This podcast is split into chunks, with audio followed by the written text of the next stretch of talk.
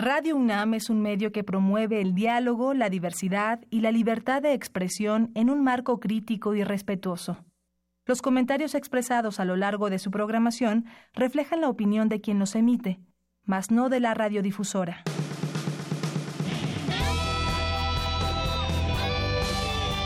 Prisma RU. Relatamos al mundo.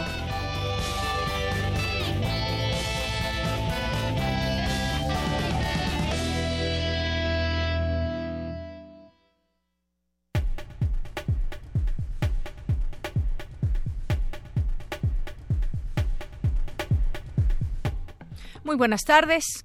Eh, bienvenidos a este espacio, Prisma RU. Le relatamos al mundo aquí varias cosas que han sucedido en nuestra universidad el día de hoy y también en los días que vienen. Seguiremos invitándoles a distintas eh, actividades, festivales, conferencias. Hay muchas actividades en la UNAM. Y bueno, pues durante este espacio también tendremos oportunidad de platicar. Ya habíamos platicado en su momento, antes de que arrancara Vértice, Experimentación y Vanguardia, este festival que se lleva a cabo en diversas sedes de la UNAM y también el día de su presentación, el arranque y bueno, pues también ya las actividades propias que hay y que han eh, también llegado hasta aquí a la sala Julián Carrillo de Radio UNAM. Platicaremos más adelante sobre fragmentos.mx, qué significa esta plataforma, qué es lo que se puede encontrar. Platicaremos aquí con quien dirige este, eh, este proyecto de fragmentos, que es Jacaranda Correa, periodista y cineasta. También estaremos más adelante invitándoles a con la doctora Herminia Pasantes Ordóñez. Ella es investigadora emérita del Instituto de Fisiología Celular. Con ella vamos a platicar sobre un tema muy interesante que ya abordábamos eh, durante la semana, al arrancar esta semana, porque ella es parte de este ciclo de conferencias magistrales y ella dará una conferencia, una mirada al cerebro. Hay datos muy interesantes porque esta conferencia desarrollará el tema de la felicidad y el cerebro, de la felicidad natural como el enamoramiento, o de la artificial como la que producen las drogas o la infelicidad como en la depresión o la ansiedad. Así que tendremos oportunidad de platicar con ella, que ha sido pues una estudiosa desde hace muchos años del tema del cerebro y nos va a invitar a esta conferencia magistral. También estaremos eh, platicando un poco más adelante sobre sobre China. Vamos a platicar con el doctor Enrique Dussel eh, Peters, coordinador del Centro de Estudios China-México de la Facultad de Economía de la UNAM. ¿Qué está pasando con China? ¿Qué se prevé para los siguientes años? ¿Qué está diciendo pues ahora este tigre eh, Xi Jinping, ahora como se le conoce y además se le ha llegado a comparar con Mao? Ya también tendremos la oportunidad de platicar con el doctor Enrique Dussel, un conocedor de en esta materia. También estaremos eh, más adelante, nuestra compañera Tamara Quiroz nos presentará a Lorena Campbell, directora general del Festival Internacional de la Imagen y nos va a invitar y esa convocatoria también para artistas visuales. Y hoy es viernes de Cantera RU con mis compañeros Virginia Sánchez y Antonio Quijano, con entrevistan hoy a Sandra García Serna de la Inés Morelos. Y hoy también es viernes de Melomanía RU con Dulce Huet. Así que nos vamos a nuestro resumen informativo de este día. Relatamos al mundo. Relatamos al mundo. Es la una con ocho y en los temas universitarios más adelante nos acompañará Jorge Díaz porque nos va a platicar de la presentación del purificador de aguas grises a cargo de Edgar Naum Rodríguez, estudiante de la Facultad de Ingeniería, este evento que eh, tuvo lugar el día de hoy ahí en la Torre de Rectoría. Y mi compañera Virginia Sánchez nos platicará sobre la historia de las nebulosas planetarias que dictará o dictó ya la doctora Silvia Torres Castillejas, investigadora emérita del Instituto de Astronomía. Ayer justamente platicábamos sobre los doctores honoris causa y entre ellos está ella y que ya esta eh, conferencia la dictó hace unos momentos y al rato Vicky nos platicará de qué se trata. Dulce García nos platicará sobre el taller informativo de prevención y reacción inmediata. No hay dos sismos iguales. Esta información que se generó desde el Instituto de Geofísica. Y nuestro compañero Abraham Menchaca nos platicará sobre el seminario internacional La trata de personas en contextos de movilidad humana, este seminario que se llevó a cabo en la Facultad de Ciencias Políticas y Sociales. Y mi compañera Cindy Pérez Ramírez nos platicará del Congreso Mujeres y Niñas desde una doble perspectiva, género y derechos humanos en el marco de los Objetivos de Desarrollo Sostenible, evento que se llevó a cabo en la Facultad de Estudios Superiores Aragón. Y en los temas nacionales, el aumento al salario mínimo en México debe realizarse, pero con prudencia para no generar un impacto en la nación, dijo Agustín Carstens, gobernador del Banco de México. Vecinos de la colonia del Valle protestaron de manera pacífica para denunciar la construcción irregular de un edificio de ocho pisos en Nicolás San Juan 828 en la delegación Benito Juárez. Bueno, ya los vecinos se empiezan a organizar en distintas delegaciones, en distintas colonias, con respecto a estas construcciones que eh, de primera mano pueden verse como irregulares y pues temas que tendrán que arreglarse también con la propia autoridad. Hay reglas específicas en el número de pisos o el tipo de construcción que se lleva a cabo en diferentes colonias. Padres de familia de la primaria José Azueta bloquearon Avenida Insurgentes a la altura de Camino Viejo a Fuentes Brotantes, esto es en la colonia Barrio La Camiseta, delegación Tlalpan, para exigir que se revisen los daños en la escuela tras el sismo de 19 de septiembre. Los recursos federales para la reconstrucción de viviendas siguen inciertos y el presupuesto en general asignado a la Ciudad de México, aprobado por la Cámara de Diputados, viene con un incremento marginal, expuso el jefe de gobierno Miguel Ángel Mancera. La defensa de Roberto Borge pidió a la Comisión Interamericana de Derechos Humanos dictar medidas cautelares para el exgobernador de Quintana Roo a fin de frenar las condiciones inhumanas y el trato humillante que se le da en la prisión de la Policía Nacional de Panamá. La empresa Cabify reinició hoy operaciones en Puebla después de casi dos meses de suspensión, luego de que uno de sus conductores fuera señalado como presunto asesino de la joven Mara Castilla, estudiante de la UAP. Y en temas internacionales, el presidente Enrique Peña Nieto sostuvo un diálogo informal en el marco de la cumbre de líderes de la PEC que se desarrolla en el sudeste asiático con su homólogo estadounidense Donald Trump. La Fiscalía Especial eh, estadounidense que indaga los nexos del equipo de Donald Trump con Rusia investiga el supuesto plan de un ex asesor de la Casa Blanca para entregar al gobierno turco a un clérigo que se encuentra en Estados Unidos, de acuerdo con The Wall Street Journal. Hoy en la UNAM, ¿qué hacer y a dónde ir? En el Instituto de Astronomía se impartirá la conferencia Otros Mundos con el doctor Leonardo Sánchez Peniche. No te lo puedes perder, esta tarde a las 19 horas. Para mayores informes, puedes marcar al número 5622-3906. En Prisma RU seguimos festejando el Día de Muertos. Por ello te invitamos al Cine Club Manuel González Casanova. Proyectarán una función especial relativa a esta celebración con el filme La Dama de Alba, de 1949, del director mexicano Emilio Gómez Muriel, a las 16 horas en la Sala A de la Facultad de Filosofía y Letras. Esta tarde a las 16 horas, no te puedes perder la videoconferencia Taller Informativo de Prevención y Reacción Inmediata. No hay dos sismos iguales con Leticia Cano y Pedro Salazar. Busca el link en las redes sociales de la Facultad de Ciencias Políticas o si puedes, asiste al auditorio Alberto Barajas Celis. No te puedes perder la conferencia La rebelión indígena y las guerras de castas en México, con el maestro Israel Jurado Zapata, a las 16 horas en la sala Fernando Benítez, de la Facultad de Ciencias Políticas y Sociales.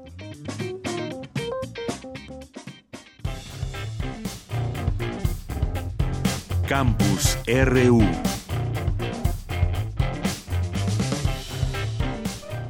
Es la una con trece minutos y entramos a nuestro campus universitario, los eventos que ha habido en este día.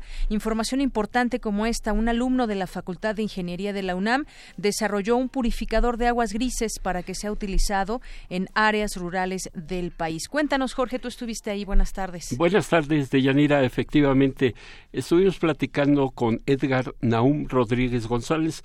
Él es estudiante de la Facultad de Ingeniería concretamente Ingeniería Mecánica, noveno semestre, y que fue ganador de un premio denominado TR35 en el 2015. ¿Cuál es el objetivo de este purificador de aguas grises? Es reciclar el agua hasta cinco ocasiones para utilizarla en la limpieza del hogar, regaderas, lavamanos y en lavaplatos. Hay una diferencia con las aguas negras que son prácticamente las del drenaje Estas aguas grises de Yanira son las que podemos conservar después de bañarnos, de lavar los trastes, todos. Esta agua se vuelve a reutilizar. ¿Cómo funciona este, este desarrollo de, de Naum? Bueno, pues eh, eh, es apenas un tanque de, en la actualidad, entre 8 y 10 litros. Vamos a escuchar lo que nos explica Edgar Naum en cómo es que funciona y para quién va destinado este tipo de elementos. Eh, funciona eh, utilizando luz ultravioleta. Esta reacciona con dióxido de titanio y se genera una reacción química ahí. Se separa la molécula de, del agua, se genera hidrógeno y unos radicales OH y estos radicales reaccionan con las membranas de virus, bacterias y algas, destruye la membrana y se puede purificar así el agua. Lo pensé para poderlo llevar a comunidades rurales, para que ellos puedan tener acceso a agua durante el, eh, cuando ellos lo necesiten y sobre todo en épocas cuando no hay no hay este no hay lluvia, ¿no? Un proyecto muy ambicioso de Yanira porque en este momento él lo quiere llevar a las eh, poblaciones más alejadas, marginales. Sin embargo, él planea también comercializarlo con hoteles, con algunos negocios, en donde se les pueda vender este aparatito aproximadamente en cinco mil pesos que es relativamente barato, aunque él piensa también reducirlo, sobre todo en aquellas áreas rurales. Pero en este, en este aspecto, incluso que un hotel, un restaurante pudiera tener hasta cinco elementos de este tipo para que entonces se limpiara más agua. Eh, todos sabemos de la escasez de agua, no solamente en la Ciudad de México, sino, sino en otras partes del país. Y quiero informarte que el Banco Interamericano de Desarrollo y la Fundación FEMSA informaron que esta innovación, la de Edgar Naum, ha sido seleccionada como finalista de la novena edición del Premio de Agua y Saneamiento para América Latina y el Caribe. La ceremonia de premiación se llevará a cabo el 14 de noviembre en unos días más, durante los trabajos del Congreso de Agua y Desarrollo de la Asociación Internacional del Agua y que se celebrará en Buenos Aires, Argentina. Eh, también lo que nos decía Edgar Naum es que eh, se busca patentar este desarrollo. En la actualidad son cinco mil pesos su costo, a lo que lo va a vender, vamos a decirlo, al público. Ya tiene un patrocinador extranjero, pero que tiene presencia en México. Reciclarlo hasta cinco ocasiones y todos los desechos, tú lo escuchaste, algas, bacterias, incluso algunos residuos pequeños de plástico pueden desaparecer y reutilizar el agua, repito, hasta en cinco ocasiones. Novedoso, eh, producto de un estudiante de, de, la Facultad de Ingeniería y bueno, pues veremos qué es lo que pasa después de, de esta premiación, de este... Eh, congreso o ceremonia de premiación que se llevará a cabo apenas el 14 de noviembre y regresando él intentará hacer lo que es la patente y empezar a comercializar. Pues qué gran proyecto que ahora ve esos frutos justamente, como dices, vienen otras eh, cosas que se tienen que hacer como el tema de la patente para que ya pueda ser utilizado. Pues muchas gracias Jorge. Gracias a ti, Dayanira. Muy buenas tardes. Vamos ahora con mi compañera Dulce García. Analizan en la UNAM las formas de prevenir los daños que podrían causar los diferentes diferentes tipos de sismos. Cuéntanos, Dulce. Deyanira, muy buenas tardes a ti y al auditorio de Prisma RU. Luego de los sismos de septiembre pasado, la UNAM se ha dado a la tarea de estar informando a la población sobre estos fenómenos. Llevó a cabo el taller informativo de prevención y reacción inmediata No hay dos sismos iguales. Y es que los temblores no son algo nuevo. En el encuentro, la doctora Elena Centeno del Instituto de Geología de la UNAM señaló que desde hace 190 millones de años los sismos están presentes. Hay poco conocimiento sobre qué es lo que significa o qué son los sismos, cómo se originan. Y desafortunadamente esta falta de conocimiento conlleva a una serie de mensajes, de noticias que son falsas y eh, para las personas en general que no son especialistas en las áreas de ciencias de la Tierra, luego les es muy difícil poder distinguir entre una información verdadera y una información falsa y eso crea miedos, crea eh, problemas, eh, crea situaciones de estrés tanto dentro de las familias como a nivel social en las poblaciones. Por su parte, el doctor Francisco Cervantes Pérez, coordinador de Universidad Abierta y a Distancia, insistió en que los sismos, en efecto, no pueden ser iguales y que cada uno deja enseñanzas diferentes. El título de que no hay dos sismos iguales en, mi aprendizaje personal eh, es cierto.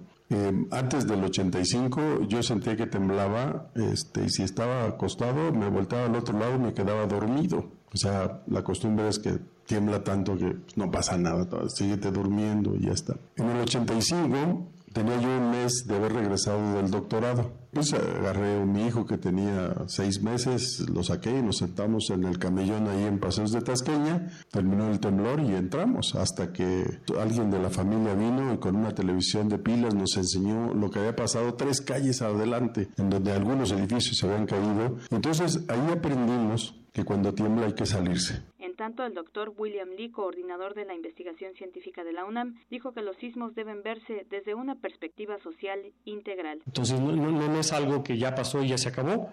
Eh, vamos a tener que estarlo atendiendo de manera eh, extendida. Eh, y, creo que eso es muy importante. Como también a nivel social entre todas las familias y los grupos de amigos que tengan ustedes y de trabajo. Este, a nivel familiar, digo, yo tuve una conversación en familia, estoy seguro que muchos de ustedes también, de que, bueno, este sí, pues yo me acuerdo del sismo del 85, ¿no? ¿Y dónde estabas? Y pues mi papá o mi abuela se acuerdan del sismo del 57, y pues ¿dónde estabas? Y llega mi hija y me dice, ¿y pues yo qué? Pues seguramente vas a tener que explicar a tus hijos dentro de 25 años. Es el reporte de Yanira, muy buenas tardes. Gracias, Dulce, muy buenas tardes. Queremos escuchar tu voz. Nuestro teléfono en cabina es 55 36 43 39. Porque tu opinión es importante, síguenos en nuestras redes sociales, en Facebook como Prisma RU y en Twitter como arroba PrismaRU. Continuamos una de la tarde con 21 minutos y queremos invitarlos al ciclo de conferencias magistrales Una mirada al cerebro, porque en esta ocasión y con motivo de difundir el conocimiento científico, el Seminario de Cultura Mexicana presentará una serie de conferencias magistrales denominadas Una mirada al cerebro, teniendo como punto de partida la reflexión sobre uno de los órganos más complejos que existen en el ser humano. La evolución del hombre es producto de la evolución de su cerebro, el aumento vertiginoso en el, número de neuronas que establecieron redes complejas de comunicación. Y estas redes neuronales son responsables de funciones primarias como caminar o respirar, pero también de las privativas del hombre, el razonamiento más allá del instinto, la generosidad, la creatividad, la conciencia, la libertad de decisión, el dominio de los números, los increíbles avances de la tecnología. Todo esto es el resultado de la acción de 100 mil millones de neuronas y de los millones de millones de conexiones que existen en el cerebro humano. Y aunque parezca sorprendente, también las emociones, derivadas de estímulos del entorno o del ser interior, se perciben, se procesan y se hacen conscientes en el cerebro. La primera plática de esta serie, Una mirada al cerebro, desde el Seminario de Cultura Mexicana, la impartirá la doctora Herminia Pasantes. Ella es bióloga egresada de la Facultad de Ciencias de la UNAM con una maestría en bioquímica por la Facultad de Química de la UNAM y tiene un doctorado en ciencias por la Universidad de Estrasburgo, Francia. Y la tenemos en la línea telefónica. Es un gusto platicar con usted, doctora. Bienvenida. Muchas gracias. También es muy satisfactorio para mí poder alcanzar su audiencia. Gracias, doctora. Pues esta conferencia eh, desarrollará el tema de la felicidad y el cerebro. Platíquenos un poco qué pasa en nuestro cerebro cuando estamos felices o tristes o enamorados. Pues en efecto, eh, generalmente pensamos que con el cerebro es eh, el órgano con el que justamente resolvemos problemas o tenemos actividad intelectual, pero en efecto es en el cerebro donde percibimos las emociones.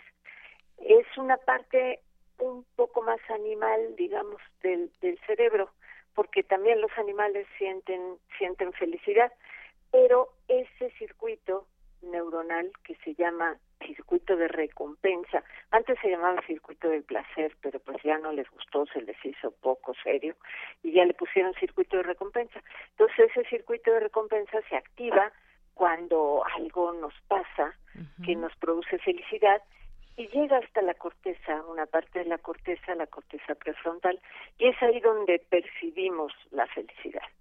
Entonces, eh, afortunadamente y gracias a las drogas, tengo que decir, a las drogas psicoactivas, conocemos bastante bien de este circuito, de qué neuronas está formado, de cuáles son los mediadores químicos que permiten la comunicación entre las neuronas. Y eso pues nos ha permitido conocer mucho de los mecanismos neurobiológicos de la felicidad. Porque justamente las drogas evocan felicidad independientemente del entorno. El entorno puede ser gris, plano, puede ser terrible, de violencia. y sin embargo una droga nos transporta de manera transitoria y a un costo altísimo, pero nos aparta de todo eso y nos da una sensación efímera de felicidad. Y de placer. Así es. Y bueno, eh, en este sentido, pues podemos hablar de un, un, cerebro sano quizás y un cerebro que está dañado dependiendo cómo, depende de qué, de cómo lo tratemos, de lo que estemos viviendo. ¿Cómo entendemos esta parte en el cerebro, doctora?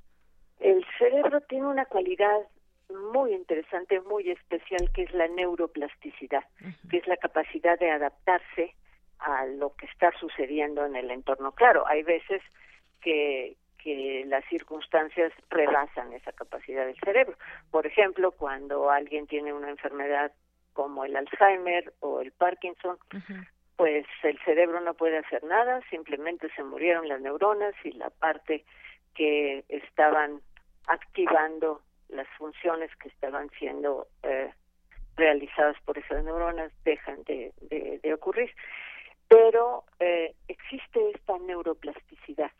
Y eso es lo que nos permite pues desde aprender todo lo que aprendemos cuando somos jóvenes razonar si volvemos al tema de la felicidad eh, razonar eh, el costo beneficio de algo que nos puede dar felicidad inmediata pero qué consecuencias va a tener. Todos todas esas uh, esos razonamientos que se hace el cerebro básicamente en la corteza tienen que ver con la capacidad de las neuronas de ir aprendiendo. Pero en esta en esta plática nos vamos a concentrar en esta primera plática porque son tres pláticas las que van a, a formar parte de este ciclo del Seminario de Cultura Mexicana. En esta plática eh, yo voy a hablar de los mecanismos de de las drogas, de cómo funcionan las drogas a nivel molecular, a nivel cerebral. Luego voy a hablar de desequilibrios bioquímicos que independientemente del entorno, aunque el entorno sea muy tranquilo y muy apacible y muy cuidado y lleno de afecto, las personas pueden tener esta alteración en el cerebro y sufrir una depresión endógena que no tiene aparentemente ninguna relación con el entorno. Entonces, también ya tenemos una idea de cuáles son las neuronas y cuáles son los neurotransmisores que tienen que ver con esta infelicidad. Son las mismas de las drogas, curiosamente, pero no idénticas, porque las drogas son adictivas, los antidepresivos, que son los que permiten mejorar ese desequilibrio bioquímico, no son adictivos la pero deben tomarse muy exactamente como lo, bajo, el doctor. bajo la guía del psiquiatra. Y yo también quiero en esa plática transmitir la idea de que hay que desatanizar al psiquiatra. La gente tiene miedo de ir al psiquiatra. Piensa que que ir al psiquiatra es sinónimo de estar loco. No, no, no, es como ir al gastroenterólogo o al dentista o al cardiólogo. Va con el con el psiquiatra, le hace su evaluación, considera que es lo que lo que tiene que administrarle y la, va siguiendo su evolución. Eh, hay personas que tendrán que tomar los antidepresivos mucho tiempo, hay otras que solo durante una, un, un tiempo. Algunos antidepresivos serán mejores que otros. Es como una especie de traje a la medida lo que tiene que hacer el psiquiatra.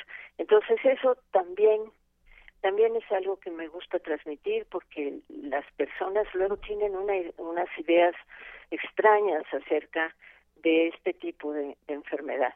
También hablaré un poco de la ansiedad, porque la ansiedad pues es una situación que nos hace infelices, ciertamente. Entonces hay la ansiedad natural, como yo oía que estaban hablando de los terremotos, pues es obvio que eso nos, va a dejar un cuadro de ansiedad natural producido por una circunstancia externa fuera de nuestra de, de, nuestra voluntad y fuera de nuestra que además algo normal sentir esa ansiedad. Eh, pero hay condiciones en que la ansiedad es irracional pues. No tiene que ver con con lo que está sucediendo en el medio externo. Es una preocupación excesiva, puede ser una preocupación excesiva a las infecciones o puede ser una preocupación excesiva a salir a la calle o que le pase algo a, a las personas que nos rodean. Es decir, puede ser una condición muy invalidante. Y eso pues también hay que ir al psiquiatra y también el psiquiatra va a ayudar con los fármacos o en el caso de la ansiedad, al menos parece que hay tratamientos psicoterapéuticos como la terapia cognitivo-conductual que dan buenos resultados. Pero siempre tiene que estar en contacto el psiquiatra y el psicólogo para ver cuál es la mejor forma de darle a la persona la posibilidad de salir de la infelicidad y llegar a la felicidad normal que todos tenemos derecho. Así es, doctora Arminia Pasantes. Y bueno, hacemos esta invitación a, todas las personas que nos estén escuchando para que vayan a estas eh, conferencias. El tema de las drogas, sin duda, es un tema que pues se plantea, se discute mucho. Incluso en México, pues eh, nos hemos planteado o se intenta que pues el tema de las drogas sea analizado de una manera mucho más desde distintos puntos. El tema, por ejemplo, del uso de la marihuana para su uso medicinal y muchas otras cosas. Lo que usted nos decía, eh, pues desafortunadamente las drogas generan ese, esa sensación de bienestar, de felicidad y placer, son muy, eh, muy usadas eh, por muchos jóvenes, pero también hay que entender que esa felicidad puede ser temporal, puede ser por unos momentos y después pues nos puede traer también algún otro tipo de situaciones y que debemos de conocer. A final de cuentas, quien desee eh, pues utilizar algún tipo de droga, pues debe de saber también eh, todo lo que le puede provocar. Muy bien. Pues hay otras dos conferencias en, este ciclo. Eh, ¿Hablaremos de estas o ustedes harán una entrevista con las personas que van a hablar mañana y pasado sobre este tema? ¿O quieren que hablemos un poquito? No, podemos hablar, podemos hablar un poco de La segunda conferencia tiene que ver con con patología, con neuropatología, enfermedades del cerebro. El cerebro se enferma y en este caso en particular eh, se va a hablar sobre la influencia negativa que puede tener la acumulación excesiva de metales en las enfermedades eh, del cerebro. Y la tercera conferencia es también muy interesante. Esta está a cargo del doctor Arnoldo Kraus, miembro titular del seminario, eh, y del doctor José Eduardo San Esteban, neurólogo eh, reconocido en el medio clínico y académico, ellos van a hablar de la muerte del cerebro. ¿Qué pasa cuando muere el cerebro? ¿Qué pasa cuando se pierde la esencia de humanidad de un individuo que ya no se puede llamar hombre? ¿Qué es cuando nos dicen eh, médicamente de pronto el cerebro está muerto, ya no hay nada que hacer, la persona puede desconectarse? ¿Es, es cuando ya se refieren que ya no hay estímulos por parte del cerebro, ninguno. Es decir, queda funcionando lo que se llama el sistema nervioso vegetativo, que es un sistema fuera del, del cerebro, fuera de la, de la de la caja del cráneo. Y entonces ese sistema vegetativo permite las funciones vegetativas, que son respirar, eh, hacer la digestión, tener algunas reacciones hormonales, en fin, pero ya la persona no piensa, no siente, no tiene conciencia, entonces ya no es humano. Y puede no estar conectado, puede con su sistema nervioso vegetativo puede seguir viviendo durante muchísimo tiempo. Y entonces vienen los problemas éticos que son los que trata el doctor Arnoldo Kraus, que es un experto en, en esta en este tipo de, de pues de decisiones que en algún momento puede ser importante tomar. Es decir, ¿qué, qué, qué vamos a hacer con este cuerpo que ya no tiene las características humanas? Entonces, pues él hablará de este tipo de dilemas éticos. Bueno, pues estas conferencias se llevarán a cabo del 15 al 17 de noviembre en el foro Castalia del Seminario de Cultura Mexicana y bueno, pues eh, ¿a qué hora es? No tengo ese dato. A las seis de la tarde. A las seis de la tarde, muy bien. ahí este, este sitio en el Foro Castalia del Seminario de Cultura Mexicana. Es en Presidente Mazarik, ¿verdad? Es en Presidente Mazarik, cerca del conservatorio, del Conservatorio Nacional de Música. Y bueno, pues ahí habrá tiempo para preguntas, discusiones, comentarios. Ay, muy bien, pues eso es muy interesante para las personas que van, que seguramente, pues después de escucharla a usted y a, los otros ponentes en las demás conferencias, pues surgen muchas dudas y eso es importante que se pueda tener también esta, eh, esta oportunidad. Habrá esa retroalimentación sin duda. Muy bien, pues doctora Herminia Pasantes, como siempre, un gusto platicar con usted. Para mí también, muchas gracias por el espacio y nos vemos en Mazarik. Claro que sí. Buenas tardes, doctora. Hasta luego. La doctora Herminia Pasantes Ordóñez, investigadora emérita del Instituto de Fisiología Celular. Este sitio se encuentra en Presidente Mazarik 526, en la planta baja, el Foro Castalia del Seminario de Cultura Mexicana a las 6 de la tarde. Estas conferencias que tendrán lugar del 15 al 17 de noviembre y que pues echarán una mirada al cerebro desde distintas perspectivas. Entre ellas va a estar la doctora con esta conferencia de la cual nos, nos adelantaba un poco de lo que va a tratar y también otras, las otras conferencias que impartirán el doctor Arnoldo Kraus y José Eduardo San Esteban. Relatamos al mundo. Relatamos al mundo. Tu opinión es muy importante. Escríbenos al correo electrónico prisma.radiounam@gmail.com. Continuamos una de la tarde con 35 minutos. Ayer quedó pendiente la sección de diversa versión de mi compañera Ruth Salazar, que nos habla en esta ocasión de la problemática de los matrimonios infantiles. Adelante. Diversa versión. Transitando al horizonte de la igualdad.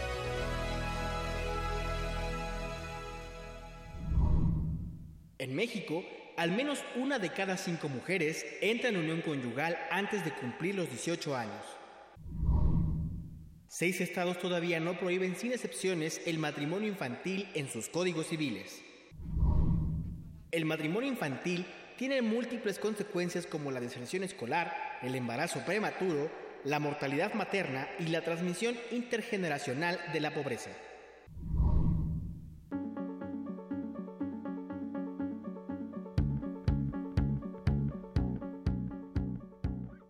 Deyanira, auditorio, buenas tardes. Hoy hablaremos sobre el matrimonio infantil. Para comenzar, la doctora en sociología Julieta Pérez Amador, quien actualmente es profesora e investigadora del Colegio de México, y sus líneas de investigación giran en torno a la demografía de las familias, explicó que se trata de los hombres y mujeres que se unieron en unión conyugal antes de los 18 años y habló sobre el porcentaje en México a nivel mundial. Para ponernos en contexto, entre los países que la tienen más alta en el mundo está la India, que con datos, eh, los datos más recientes de mediados de los años 2000 eh, indican que tienen 44% de mujeres que tienen 20, 24 años pero que se casaron antes de los 18, eh, 44% en India, 43% en Nigeria. En América, por ejemplo, tenemos a República Dominicana con la tasa más alta de alrededor 38%, Honduras con 32% y México está abajito de estos tres países que te acabo de mencionar con 21.5%. Naciones Unidas considera un porcentaje o una tasa de matrimonio infantil mayor de 30 como un nivel crítico. Aunque México no se encuentra en niveles alarmantes de forma general, sí rebasa esos porcentajes según su lugar de residencia.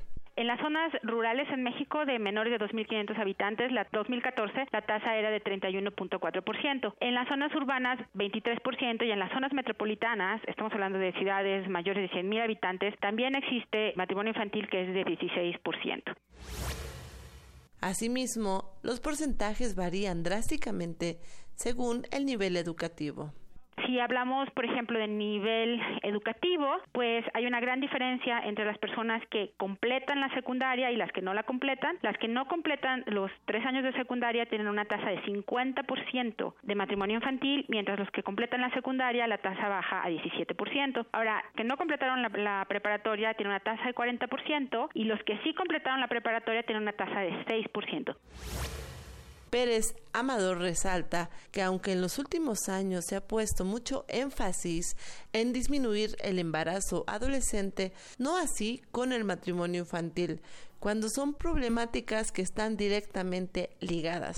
Y aunque se ha avanzado en materia legislativa, aún existen muchas deficiencias. Desafortunadamente, en el año de 2015, el Comité de la Convención de los Derechos del Niño hizo una observación al Estado mexicano y le dijo que tenía eh, que hacer efectiva la implementación del artículo 45 de la Ley General de los Derechos de los Niños, las Niñas y los Adolescentes. Piden que la edad al matrimonio se suba a los 18 años en todos los estados. Entonces, bueno, eh, a nivel federal no se ha logrado hacer un cambio en la edad legal a la edad del matrimonio, que es que continúa siendo 18 para todo el mundo sin autorización de los padres 16 para los hombres, 14 para las mujeres con autorización de los padres o tutores. A nivel estatal, ha habido en el transcurso de tres años, ha habido muchos cambios en los códigos estatales. Casi la, mayoría de los estados ya están haciendo reformas para que la edad legal al matrimonio se suba a los 18 años.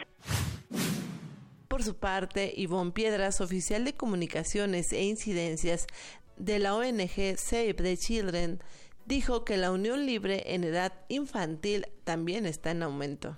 Matrimonio infantil es un tema del que poco se habla en México, pero es un fenómeno que sucede constantemente. En los últimos 10 años, las uniones formales, es decir, la gente que va al registro civil a casarse, evidentemente han reducido por cambios en legislaciones y también por cambios culturales, pero seguimos teniendo un reto muy importante que son las uniones informales, es decir, chicos y chicas que deciden juntarse, que no se casan oficialmente una encuesta del INEGI refleja esta problemática, que se acentúa en las mujeres. En 2015, en la encuesta intercensal de INEGI registró que había eh, más de 70.000 uniones formales entre niñas y niños de menos de 18 años y más de 300.000 uniones informales, ¿no? Lo que nos habla que pues hay un rango muy grande de niñas y niños que se están casando y que se están uniendo. El mayor problema pues son las niñas, en el 80% de los casos es que son las niñas las que están casando con personas adultas.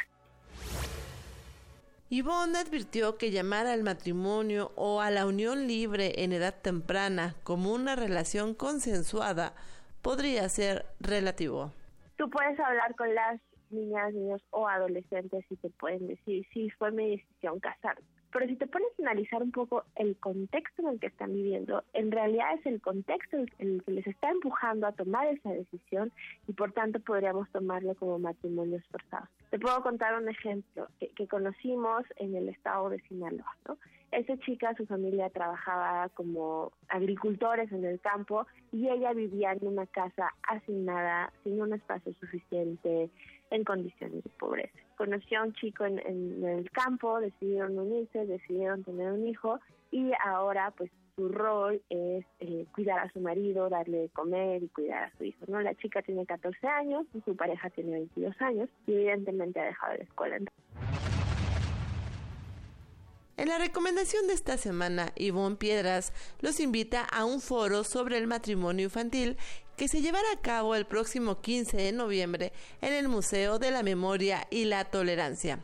Entre sociedad civil, gobierno y eh, organismos internacionales, presentar el panorama a nivel regional, a nivel nacional, tener una discusión jurídica de cómo regulamos esto en las leyes, también discutir acerca de las mejores prácticas y los elementos de políticas públicas que necesitamos pues para erradicar los matrimonios infantiles en nuestro país. Para mayores informes, busquen las redes sociales de Save the Children.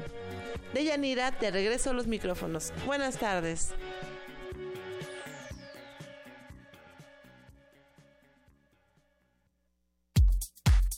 Prisma RU. Relatamos al mundo. Queremos escuchar tu voz. Nuestro teléfono en cabina es 55 36 43 39. Continuamos una de la tarde con 43 minutos. Vamos ahora a dar paso a nuestra cantera RU de este día que preparan mi compañera Virginia Sánchez y Antonio Quijano. En esta ocasión nos presentan a Sandra García Serna de la Inés Morelos, quien obtuvo el premio Alfredo Sánchez Marroquín 2017 por su tesis de licenciatura en Ingeniería Bioquímica. Cantera RU.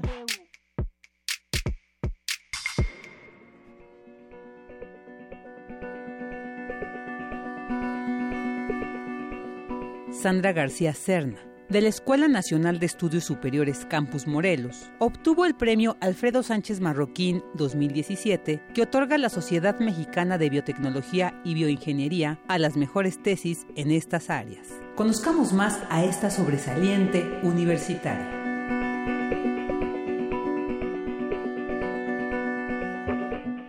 Mi nombre es Sandra García Cerna. Nací en Tetecala el 14 de enero de 1992. A mí me gustaba mucho jugar a dar clases, a experimentar con cosas que encontrábamos en el campo con mis hermanos, porque yo vivía en el campo, y pues prácticamente me gustaba mucho convivir con los niños, enseñarles cosas nuevas a ellos. Creo que mi interés no exactamente fue al principio por la bioquímica, al principio fue por la medicina, que tiene cierta relación, ¿no? Pero posteriormente a eso, a mí siempre me ha gustado conocer acerca de, de los microorganismos, de cultivos en, en diferentes cosas. Entonces, este, eso ya surgió cuando yo estaba en la preparatoria, cuando comencé a hacer mis primeras prácticas de laboratorio. Bueno, terminé todas mis materias en el Tecnológico de Zacatepec. Posteriormente tenía que desarrollar un proyecto de investigación, entonces yo lo que decidí fue desarrollar mi tesis en el laboratorio del doctor Enrique Galindo. Aquí fue donde comencé mis prácticas profesionales primero, que fueron como seis meses, y ya posteriormente me proseguí con la tesis, que fue el mismo proyecto, pero fue como que la continuación de. Mi proyecto es el estudio de los patrones de flujo y del KLA local en un bioreactor prototipo de escala piloto. El KLA, los patrones de flujo, es el cómo se mueve el fluido dentro del tanque y el KLA es este, la transferencia del oxígeno al microorganismo para que ese microorganismo pueda realizar su respiración y demás, ¿no? Este proyecto surgió ya que en su grupo de investigación del doctor Enrique Galindo realizan proyectos de fases multifásicas, por lo cual este era un interés primordial ya que querían conocer o caracterizar un tanque de 100 litros que es de escala piloto para que conocieran cuál es la transferencia de oxígeno y cuáles son los patrones de flujo que existen dentro de él. Haber recibido ese premio, la verdad es algo realmente satisfactorio, es algo que me enorgullece bastante en lo personal y pues creo que al haberlo ganado es mm, solamente me, me ayuda a ser una mejor persona en el ámbito personal y no perder jamás mi sencillez, ¿no? Un día normal en mi vida es pues levantarme, desayunar, venir a trabajar al, al instituto. Me gusta hacer deporte como correr, ir al gimnasio. Me gusta leer, ver películas de vampiros. Siempre me han gustado las películas de vampiros, de astrofísica, de astronomía. Ese tipo de películas me gusta. Y algo primordial es, me encanta dedicarle tiempo a mis plantas, me encanta la jardinería. de música que me gusta escuchar es de todos, no tengo así una favorita, pero me gusta mucho la banda y también otro de mis gustos es este, la música instrumental, me encanta la música instrumental.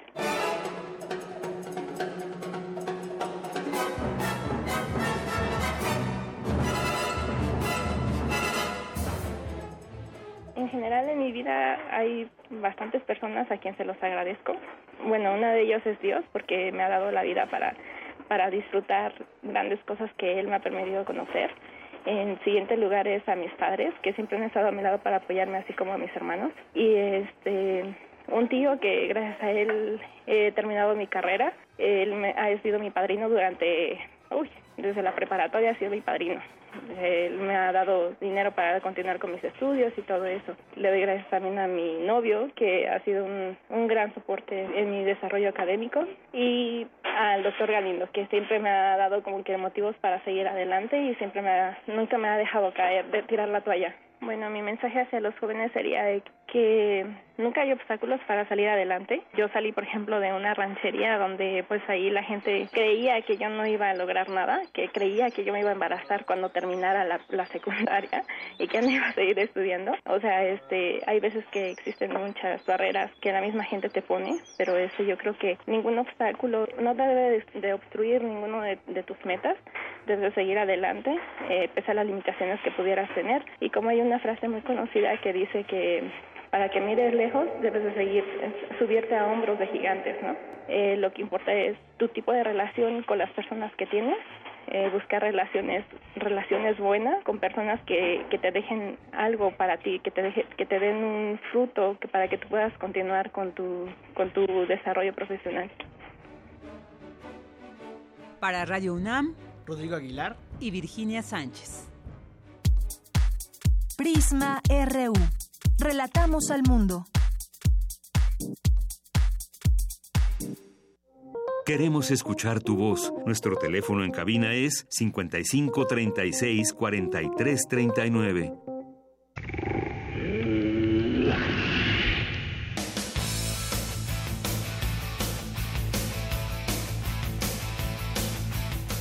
Mañana se lleva a cabo un evento deportivo muy importante y aquí Néstor Leandro nos va a platicar de qué se trata y además nos tiene regalos. ¿Cómo estás, Néstor? Hola, Dilla, ¿cómo estás? Pues es un gustazo estar por aquí en Prisma RU. Bueno, siempre estoy, pero ahora un poquito siempre más. estás ¿no? aquí. Eh, Deyanira, fíjate que pues eh, una gran noticia para la comunidad universitaria, pues es que mañana ¿no? Eh, se va a presentar este clásico universitario estudiantil Pumas Poli, ¿no? Una vez más se enfrentan los acérrimos rivales en eh, pues en el estadio, ¿no? En el ahora sí que en el mítico estadio de México 68, ¿no? El mejor escenario para el partido de fútbol americano. Llegan las dos escuadras, ¿no? Tanto los burros blancos como los pumas de nuestros pumas de la universidad. Prácticamente se enfrentaron hace 15 días de Yanira y fue un duelazo espectacular, ¿no? De prácticamente eh, hacía mucho que los burros blancos no nos ponían en aprietos, la verdad. Tenía mucho que no veíamos un partido tan peleado. Eh, tenía años así, que de verse que eh, un partido de ida y vuelta, que finalmente se llevan los Pumas con un marcador de 24 a 23 fu- con un- prácticamente con segundos en el reloj. ¿no? Y se espera mañana un buen entradón, se espera una entrada alrededor de 30 mil personas, se espera que sea mucho más. Eh, yo creo que va a ser eh, más. Eh, a las 9 de la mañana se va a llevar este partido, esta semifinal eh, de la conferencia, pues prácticamente perdón, de la UNEFA, por eh, es la primera semifinal. Mañana también van a jugar también allá en Monterrey eh, las Águilas de Chihuahua contra pues eh, el otro rival que nos ha también con que nos hemos dado últimamente en los últimos años, ¿no? Los auténticos Tigres de la Universidad de Nuevo León. Pero mañana este duelo es crucial, Deyanira, porque finalmente hacía muchos años que no se veía una final tan peleada. Eh, los mismos burros blancos pues han dicho que vienen por el título, entonces lo demostraron la semana ante, la semana antepasada en la cual pues sí nos pusieron aprietos, todo el partido eh, fue de ida y vuelta, pero se vio a unos burros blancos dominantes. Y los Pumas eh, finalmente creemos que fue un, un, eh, eh, sor- eh, eh, fue un factor sorpresa que los burros blancos eh, estaban dando la campanada en el Estadio Olímpico México 68. Finalmente no se dio así, pero mañana eh, pues va a ser un entradón a las 9 de la mañana. ¿no? Muy temprano. Entonces, ahora sí que a las 9 de la mañana, pues fíjate que es mucho mejor así, es eh, Por el sol. el sol, el factor clima y sabes que también el hecho de que hay, hay que hacer un llamado prudente a la, a, a que- a la afición a que sea un partido en paz. ¿Eh? Hay, hay muchos grupos que por cuestiones antideportivas ¿no? Eh, buscan hacer otro tipo de, dejan otro tipo de, imagen ante, este, ante este partido. Y, mejor pues vamos a, hacer esta invitación a- a- al auditorio de Prima Reú a que asista mañana al Estadio Olímpico México 68 a las 9 de la mañana. Tenemos cinco pasos dobles los cuales pueden pasar a coger el día de hoy antes de las 5 de la eh, 5 y 30 de la tarde con nuestro productor Rodrigo Aguilar aquí en eh, la- el departamento de información Muy que bien. vengan con una copia de, su- de su identificación y con mucho gusto se van a eh, pues que llamen no que llamen al teléfono perdón lo estoy- Llamen al teléfono 5536-4339. y ahorita ya y, y nuestro productor los va a premiar en un ratito más con esos cinco pases dobles Muy bien, muchas gracias. Deyanira, Néstor, ya muchas nos gracias. contarás, porque además vas a estar ahí. Ah, así vamos a estar Muy bien. vamos a estar comentando si nuestro equipo es finalista Muy bien, muchas gracias, Néstor. a ti Relatamos al mundo. Relatamos al mundo.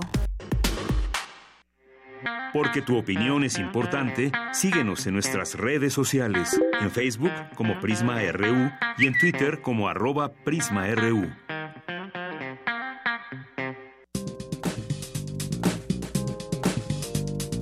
Cultura RU. Bueno, nos vamos a la cultura. Ya está aquí con nosotros Tamara Quiroz. Tamara, bienvenida, buenas tardes. Deyanira, muy buenas tardes. Te saludo con mucho gusto y también al auditorio que esta tarde nos acompaña. Les comento que el Festival Internacional de la Imagen, conocido como FINI por sus siglas, organizado por la Universidad Autónoma del Estado de Hidalgo, ofrece un amplio programa de actividades dirigido a estudiantes, académicos, artistas y también al público en general. Y para platicarnos más de la próxima edición de este evento, hoy nos acompaña en la línea Lorena Campbell. Ella es directora general del Festival Internacional de la Imagen. Lorena, muy buenas tardes y bienvenida. Eh, buenas tardes, Tamara. Buenas tardes a todo el público que nos escucha. Muchísimas gracias por acompañarnos. Hace algunos meses conversamos de la edición pasada donde el eje temático fue el desarrollo sustentable. Cuéntanos, por favor, qué nos espera en esta octava edición del FINE. sí, pues mira, este en esta edición tenemos un tema pues de relevancia mundial, que es el tema de fronteras, que justo en este momento pues es un tema que atañe al mundo y sobre todo a nuestro país. ¿no? Porque pues con toda esta situación de nuestro país vecino y la probable construcción de un muro, pues es un tema sustancial. Claro. Sí. Y no solamente porque sea un tema que tiene que ver con las fronteras geográficas, ¿no? O las fronteras políticas, sino eh, es un tema muy amplio, ¿no? También hablamos de las fronteras simbólicas, de las fronteras culturales, ¿no? De, de, de, las diferencias que puede haber de repente entre, no solamente entre naciones, sino entre personas, que, eh, pues que, que a veces nos limitan a podernos relacionar, ¿no? Los prejuicios, o por diferencias culturales, sociales ¿no? o, económicas. Claro, sobre todo ese tipo de fronteras que, que no las podemos ver, pero que sabemos que existen. Lorena, una de las actividades más importantes del festival es el concurso internacional de la imagen. ¿Cómo puede participar la gente? Bueno, de hecho hay, que mencionar que este festival se va a llevar a cabo del 26 de abril al 4 de mayo en Pachuca de Soto Hidalgo en 2018, pero hay una convocatoria abierta. Así es. Una de las actividades más importantes del festival es el concurso, el concurso internacional de la imagen que ya va por su octava edición y, es parte de, del marco del festival. Y bueno, el, concurso también es temático, o sea, eh, está orientado a, las fronteras y reúne cuatro géneros, fotografía, técnicas alternativas, eh, cartel y video documental. Entonces la gente puede participar en estas, eh, en cualquiera de estos géneros, en dos categorías, que es estudiantes y profesionales. Los estudiantes tienen que ser mayores de 18 años y bueno, los profesionales, pues cualquier profesional de la imagen que, bueno, cuyo trabajo está inscrito en estas cuatro eh, géneros. Ok, Lorena, perdón, eh, ¿pueden participar solamente de México o también está abierta al público internacional? No, por supuesto que es internacional. Eh, toda la gente que se quiera inscribir de cualquier país, de cualquier nacionalidad, porque precisamente estamos hablando de fronteras, pues no podemos limitarlo, ¿no? Y este y la verdad es que eh, pues nos ha ido muy bien en ese sentido, porque por ponerles un ejemplo, en esta última edición del festival, la, eh, FINI 2017, recibimos el trabajo de eh, mm, cerca de 1.200 eh, personas de diferentes nacionalidades de 60, 62 países, incluyendo México. Entonces, pues nos fue bastante bien. Esperamos que, que ahora recibamos más trabajos o que más países se, se sumen. Claro. Y este y bueno, por supuesto, de, casi todos los estados de la República hemos recibido trabajo, lo cual nos da mucho gusto. Muy bien. ¿Dónde hay que registrarse? Eh, ¿Cómo hay que mandar estos, eh, bueno, para participar? ¿Hay alguna página donde podamos ingresar y tener mayor información como alguna especificación para concursar? Sí, en la página web, nuestro sitio es www.fini.mx. Ahí está tanto la convocatoria descargable como el registro, como digamos un link hacia el registro. El registro es muy sencillo porque es como llenar unos datos personales, información básica, y luego ya subir tus trabajos, te piden series, una serie de tres o seis fotografías en, cada uno de los géneros, bueno, salvo video documental que solamente ahí eh, se puede participar con un solo video. Okay. Eh, y eh, pues se sube en línea y es totalmente gratuita la inscripción, a diferencia de otros concursos que, que sí te cobran pues una participación. Y otra ventaja que tiene este concurso es que pues la Universidad Autónoma de Hidalgo ha hecho también un gran esfuerzo para eh, pues que a los concursantes no les cueste ni siquiera el envío de, sus imágenes. Pues al principio pues el envío es vía digital, pero cuando ya están seleccionados ellos este simplemente mandan su otra vez archivos digitales de mayor resolución, pero la universidad se encarga de, de imprimirlos y montarlos. Entonces la verdad es que pues este en ese sentido el concursante pues no tiene mucho trabajo que hacer más que mandarlo digitalmente, con la, la ventaja de que además va, a haber sus obras expuestas en una exposición, valga la redundancia, van a estar expuestas, montadas ya en, en, en una exhibición dentro del marco del festival y esa exhibición eh, se lleva a cabo el sábado 28 de septiembre, perdón, estoy perdida, el 28 de, de abril del 2018 ¿Sí? y entonces ahí los finalistas pues pueden ver su trabajo, se les da mucha difusión en, en redes sociales, en nuestra misma página web muy bien. Y entonces, bueno, pues eso es y además los, los premios son fabulosos. Así es. Entonces, bueno, y también eh, destacar que las actividades que se van a realizar en 2018 son de, eh, de entrada libre y entonces, bueno, también pueden participar en esta primera convocatoria, digamos, en esta primera parte de lo que nos espera en el FINI 2018, que se llevará a cabo del 26 de abril al 4 de mayo en Pachuca de Soto, donde el tema son las fronteras. Entonces, visitemos www.fini.mx. Lorena Campbell, muchísimas gracias por platicar con nosotros y por eh, compartir parte de esta convocatoria.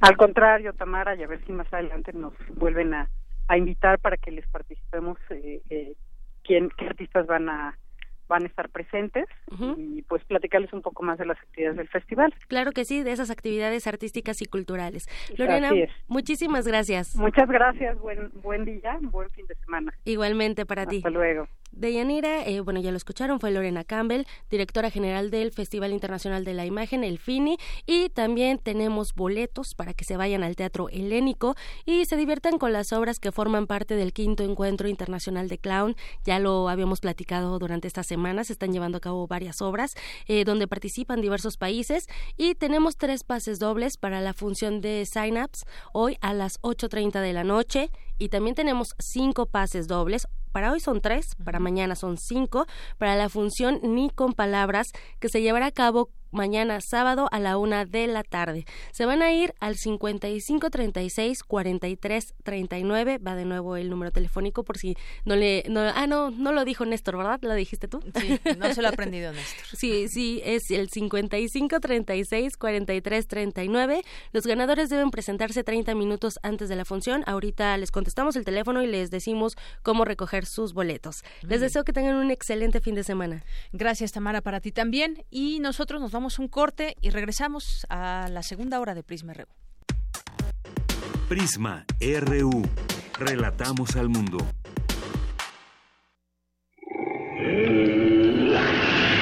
En la UNAM se escriben historias de éxito.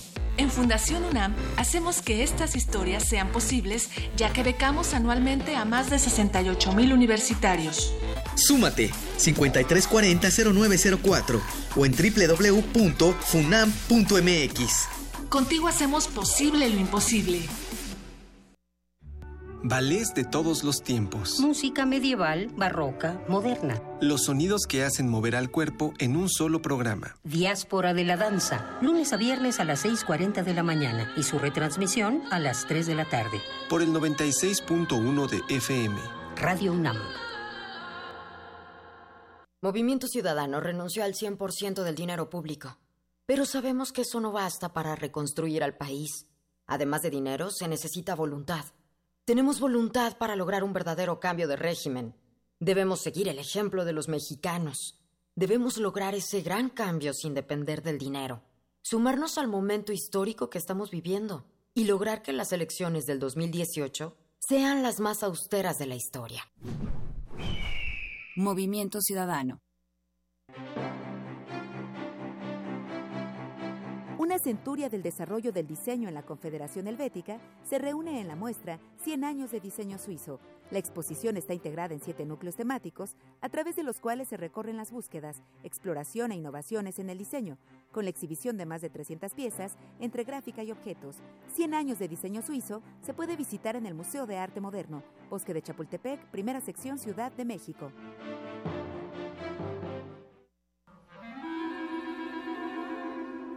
Testimonio de oídas. Música nueva en voz de sus creadores. De sus intérpretes. Un autorretrato sonoro de la música de hoy. Escúchanos por el 96.1 de FM los martes y jueves a la 1 a.m. o en su retransmisión los sábados y domingos también a la 1 a.m.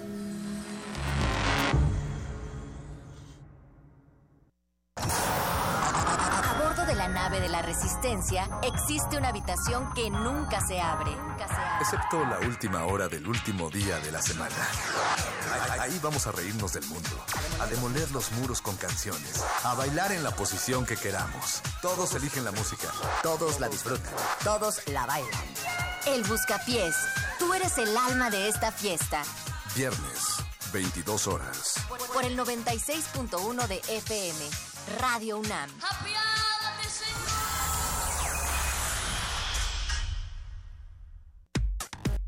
Relatamos al mundo. Relatamos al mundo. Mañana en la UNAM, ¿qué hacer y a dónde ir? A veces el Internet y la tecnología representan un peligro, por ello en la Facultad de Derecho se impartirán las conferencias Redes Sociales y Delincuencia, mañana sábado a las 10 horas en el Auditorio Isidro Favela. Después a las 13 horas tocará el turno a El impacto social en la comercialización de los robots para uso sexual en el mercado nacional. Adriana Karina García Banda tendrá el gusto de platicar con quienes asistan al Museo de la Luz mañana a las 13 horas sobre la posible presencia de un monstruo en el museo. La Dirección General de Divulgación de la Ciencia invita. Como parte del Festival Vértice, Experimentación y Vanguardia, este sábado se presenta Luis Julio Toro y sus aventuras sonoras en el Museo de Arte Contemporáneo a las 12.30 horas. La entrada está en 50 pesos por persona. Vamos a la sala Nezahualcóyotl. Se presenta la Orquesta Filarmónica de la UNAM, con Máximo Cuarta como director. Interpretarán obras de Liadov, Bartok y Tchaikovsky. Además, en esta ocasión habrá una charla introductoria al programa por Roberto Ruiz Guadalajara mañana sábado a las 20 horas y el domingo a las 12 horas. Recuerda que los estudiantes pagan 40 pesos en segundo piso. Porque tu opinión es importante, síguenos en nuestras redes sociales, en Facebook como Prisma RU y en Twitter como arroba PrismaRU. Dos de la tarde con seis minutos. Vamos a continuar con nuestras eh, notas de la universidad. Este viernes se llevó a cabo la tercera conferencia que están impartiendo los doctores honoris causa 2017 y hoy correspondió a la doctora Silvia Castilleja hablar sobre la historia de las nebulosas planetarias. Mi compañera Vicky Sánchez nos tiene la información. Vicky, buenas tardes. Hola, ¿qué tal, Dayanera y auditorio de Prisma RU? Muy buenas tardes. Pues así como tú lo comentas, recientemente 11 destacados académicos e investigadores de la UNAM recibieron la investidura como honoris causa 2017 y para acercarse un poco al trabajo científico que han realizado cada uno de ellos, impartirá una conferencia durante este mes de noviembre. Y este viernes tuvimos la oportunidad de conocer más sobre la historia de las nebulosas planetarias, título que llevó la conferencia que dictó la doctora Silvia Torres Castilleja del Instituto de Astronomía. Con imágenes de algunas nebulosas planetarias, la investigadora señaló que la historia de ellas tiene varios sentidos y comenzó hablando sobre la conocida como el anillo. En 1700 y pico, que ahí están las fechas, Charles Messier estaba interesadísimo en cometas y ya tenía un pequeño telescopio y resultaba que encontraba objetos difusos en distintas partes del cielo y pensaba que eran cometas y resultaba que no eran cometas, que no se movían de las posiciones en relación al resto de las estrellas. Y fastidiado de esta situación hizo un catálogo y encontró y listó 103 objetos. Y entre ellos, lo primero que listó fueron cuatro nebulosas planetarias. Entonces, la primera que se presentó fue la de anillo. La primera que observó fue el anillo, pero lo publicó hasta 1774.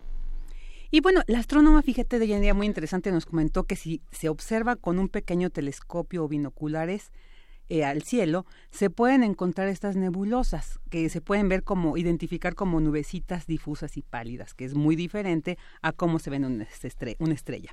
Y bueno, continuó hablando de que William Parson, el tercer conde de Ross en Irlanda, eh, fue quien continuó con este estudio de identificación de las nebulosas y él se construyó un telescopio que nombraron el Leviatán, y mientras veía el cielo, al ver esos objetos maravillosos, realizó la primera ilustración de una nebulosa planetaria que llamaron la lechuza.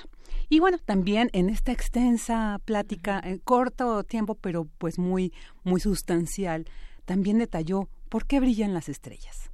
¿Y por qué brillan las estrellas? Bueno, empezamos a decir que si una estrella brilla, una estrella como el Sol, por ejemplo, está brillando, pues está perdiendo energía parte de esa energía, una pequeñísima parte de energía. Esa energía es la que nosotros recibimos y es de la que vivimos, de nuestra vida está basada en esa parte de energía que recibimos del Sol. pero todas las demás estrellas están perdiendo energía y por lo tanto de algún lado la sacan. ¿Y cuál es su fuente de energía? Pues se plantearon la energía gravitacional, que es la que conocemos, es la, por ejemplo, la conocemos de las turbinas hidroeléctricas, de ahí sale la energía eléctrica y nos llega y nos ilumina y nos está deslumbrando, pero no importa. O la de combustión química, nosotros sabemos que hay mucha energía en combustión química.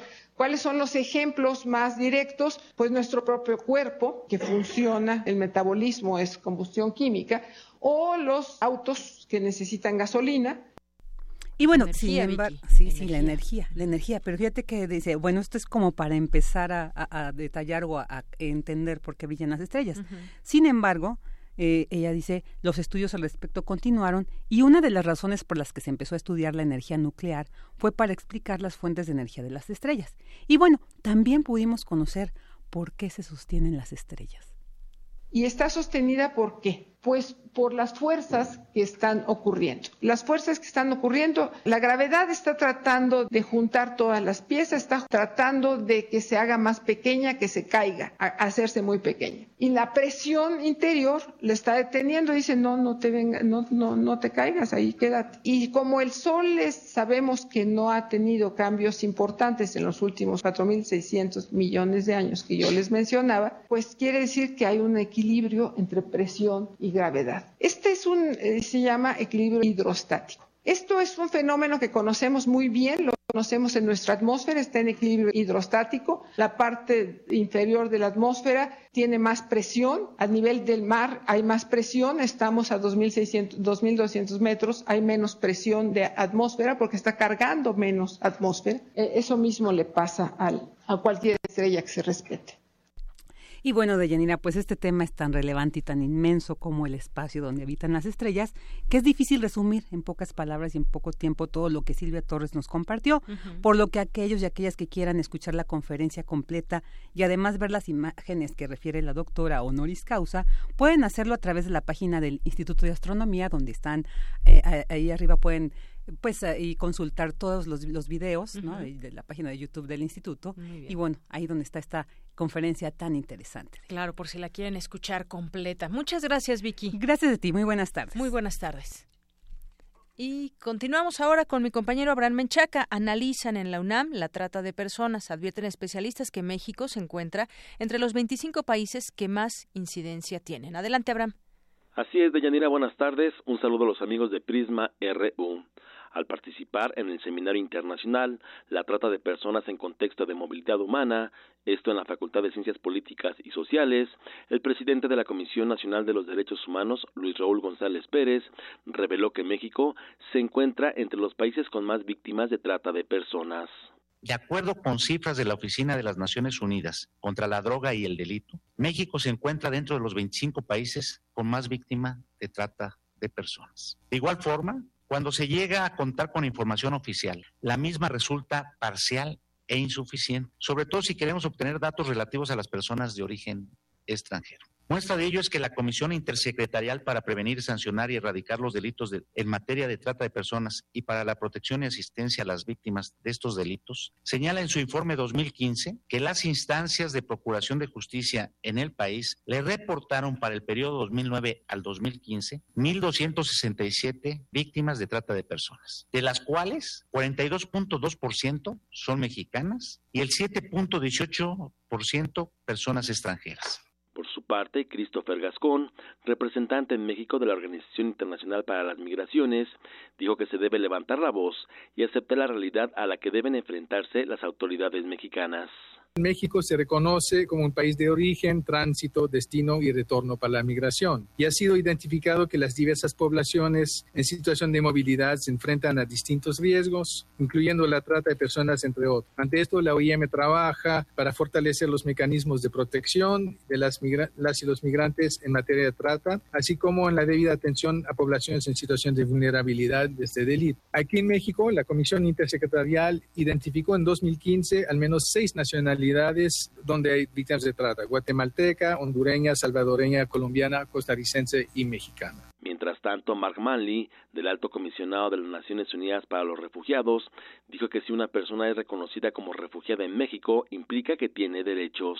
Tiene una garantía de no devolución a su país de origen y también tiene residencia permanente en México con todos los derechos que eso conlleva. Eh, básicamente la posibilidad de reiniciar su vida y integrarse a la sociedad eh, mexicana. Datos de la Comisión Nacional de Derechos Humanos revelan que los principales destinos de las personas enganchadas por tratantes son la explotación sexual, trabajos o servicios forzados, esclavitud, mendicidad forzada y extracción de órganos.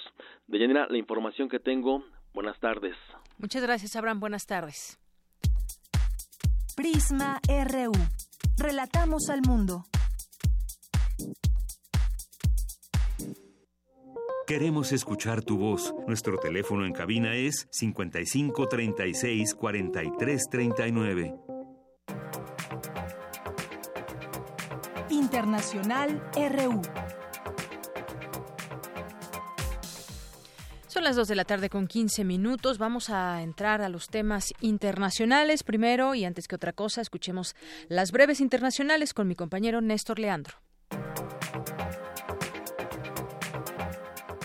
En Francia, un conductor atropelló deliberadamente a estudiantes dejando tres heridos, dos de ellos de gravedad, según la policía de ese país. La Fiscalía del Russiagate investiga un supuesto plan para que Michael Flynn entregara al gobierno de Turquía a un opositor refugiado en Estados Unidos. Durante la cumbre de la APEC, el líder de Filipinas, Rodrigo Duterte, confesó haber asesinado a una persona cuando tenía 16 años. Juan Manuel Santos aseguró que la crisis en Venezuela podría convertirse en un problema para el proceso de paz en Colombia. Estados Unidos ayudará a transportar de forma gratuita a puertorriqueños damnificados por el huracán María a Florida y Nueva York. Donald Trump partió de China tras un viaje marcado por la distensión con su homólogo Xi Jinping. Según el Washington Post, John Kelly presionó al Departamento de Seguridad Interna para expulsar a 57.000 hondureños que residen en Estados Unidos. Continuamos dos con 16 minutos. Vamos a platicar en este momento con el doctor Enrique Dussel Peters. Él es coordinador del Centro de Estudios China-México de la Facultad de Economía de la UNAM. Y es que, pues en días recientes eh, tuvimos conocimiento de que va va a continuar como presidente de de China Xi Jinping y han sucedido muchas cosas a raíz de ello porque pues dedicó un gran discurso en su momento para explicar qué futuro ha preparado para esta potencia mundial llamada China y muchas otras cosas han, han sucedido en las últimas semanas respecto a China y su contexto internacional. Doctor, bienvenido a este espacio de Prisma RU de Radio UNAM. Muy buenas tardes. ¿Qué tal? Muy buenas tardes y gracias por la invitación. Doctor, pues cuéntenos desde su óptica eh, qué está sucediendo allá en China. Incluso se ha eh, llegado a comparar o se compara por ciertas situaciones a Xi Jinping con Mao. Eh, ¿Qué podemos, cómo nos podemos abordar este tema? ¿Qué podemos esperar para los siguientes años de China y su relación con el mundo? Mira, eh, vivimos la, la semana pasada, hay una semana de reunión del Congreso Nacional del Partido Comunista Chino, que históricamente siempre ha sido un evento, yo te diría, más bien de consumo doméstico chino. Eh, claro, la creciente presencia china en los últimos 10, 15 años, en 2017 también ante nuevas políticas en Estados Unidos, etcétera, pues han puesto a China en el centro del interés eh, internacional. Y yo te recuerdo qué sucedió en términos generales como resultado de este Congreso Nacional.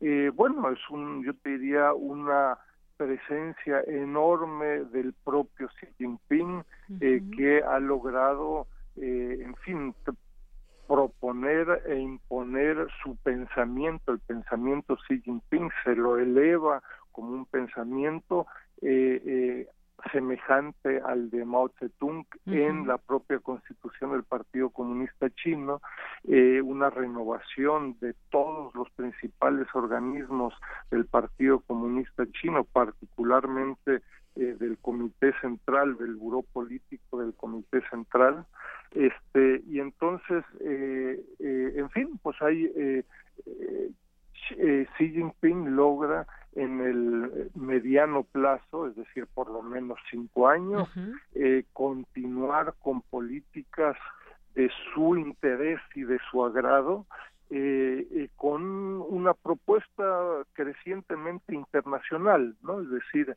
destaca eh, la relevancia, el liderazgo del Partido Comunista, eh, el socialismo con características chinas. Yo creo que es muy importante muchas veces no olvidarnos eh, de la omnipresencia del Partido Comunista chino en, en el quehacer político, económico, cultural y de muchas otras índoles eh, en China y con una propuesta de largo plazo, es decir, hay una propuesta al, al 2035 en donde se plantea que China continuará con un proceso eh, complicado, pero donde incrementará el PIB per cápita el nivel de vida de la población y al 2050 donde China se convertirá en una potencia mundial con un nivel eh, de vida eh, semejante al de sus principales competidores, ¿no? Así es, doctor. Y bueno, pues es que justamente en ese eh, discurso inaugural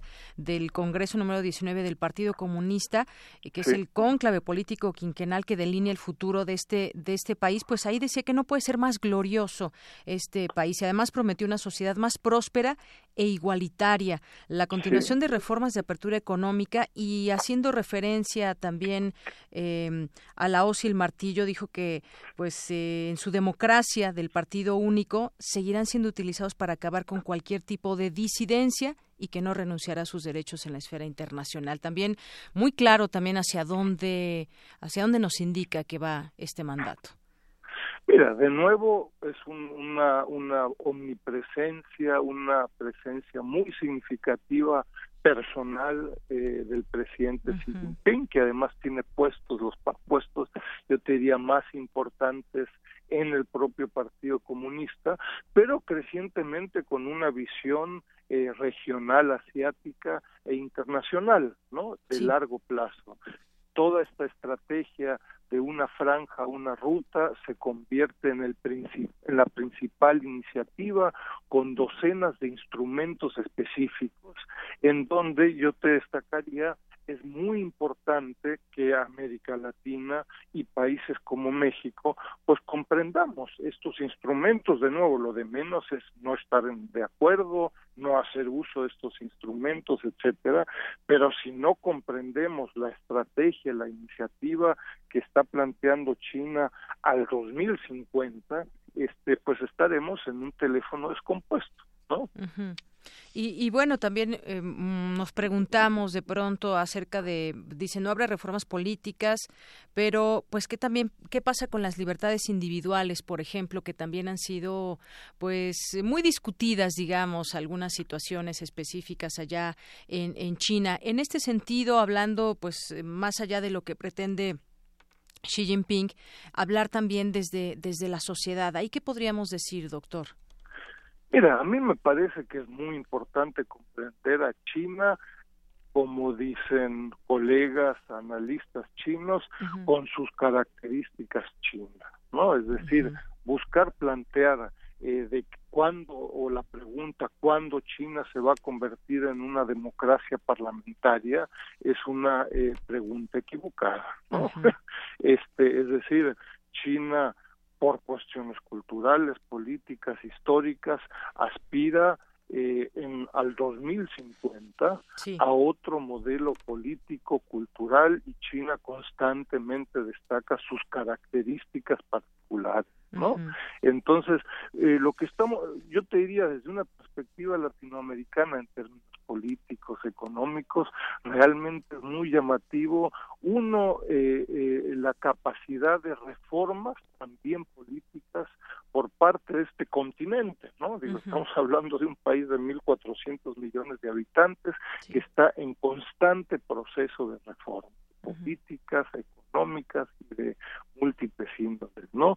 Ahí China tiene laboratorios, ¿no? este, Hong Kong, que es un laboratorio político de elecciones particulares donde el propio Partido Comunista aprende eh, e implementa algunas de estas reformas si funcionan y tienen los resultados esperados, estas se implementan en el resto de China en el corto, mediano y largo plazo. ¿no? Otros laboratorios económicos son las zonas económicas especiales, zonas de libre comercio, tratados de libre comercio que ha iniciado con un grupo de países y las cosas que funcionan las continuarán y generalizarán y como decimos, pues si las que no, pues no. Así es. Y doctor, en ese sentido lo que entiendo que usted no, nos dice es que pues hay que tratar de ver todo esto que está sucediendo allá en China desde dentro también, es, es decir, entender desde su cultura, su idioma, sus formas, porque es muy fácil quizás de pronto criticar o ver desde fuera, tener una una opinión desde fuera con otra pues con pues con otras ideas también a ver, se trata de un diálogo, ¿no? Yo te diría desde América Latina, desde México, por supuesto que es viable y justificable eh, eh, buscar eh, con las dudas, cuestionamientos que uno tuviera desde México, buscar este diálogo. Pero eso no es suficiente, ¿no? No es suficiente y particularmente ante la obvia situación en China pues ya es un país que está al nivel de Estados Unidos. Acaba de visitar el presidente estadounidense eh, Trump a China en una reunión con Xi Jinping o grupo de reuniones, la visita, etcétera, donde la discusión es de tú a tú. ¿no?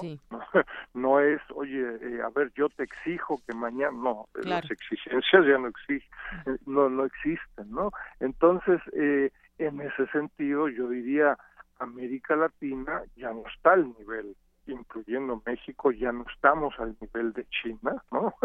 Eh, entonces yo creo que particularmente desde una perspectiva latinoamericana y china es eh, y mexicana, perdón, es crítico comprender la discusión y las propuestas que, que, que realiza en términos muy concretos este China, ¿no? Muchas veces uno tiene y tengo la impresión con base en el trabajo que hacemos en el Sechimex eh, de la UNAM que este pues simplemente China propone hay dos libros blancos por parte de la Cancillería china del 2008 del 2016 hay una propuesta del foro CELAC China con cientos de propuestas simplemente se desconocen, no se les da seguimiento, eh, etcétera, ¿no? Entonces, eh, y, y, se hacen otras propuestas, entonces es un diálogo un autista algunas veces, ¿no? Y, y, esta comparación, doctor, que se le hace con Mao Zedong y toda esta referencia que ahora, pues bueno, también lo ha vuelto a Xi Jinping un hombre, pues completamente eh, poderoso. ¿Cómo entender también esta esta comparación de tiempos, de realidades y de contextos también? Bueno, hay un grupo de autores que destacan el regreso a un a un sistema eh, crecientemente personalizado, el culto a la persona, ¿no? Yo justo estuve la semana pasada 10 días en China, pues llama la atención que uno se encuentra pósters, eh, declaraciones, dichos, eh, análisis de Xi Jinping y de nadie más a todos los niveles, en museos, en parques, en, y ni hablar en los medios masivos de comunicación. Ojo, pensar que es un sistema autoritario donde solo una persona decide es una visión muy simplista y yo te diría muy alejada de un sistema político muy sui generis que hay que comprender. El, el Partido Comunista Chino hoy en día tiene casi 90 millones de miembros y tiene toda una estructura de decisiones eh, institucional eh, realmente compleja y no solo depende de una persona.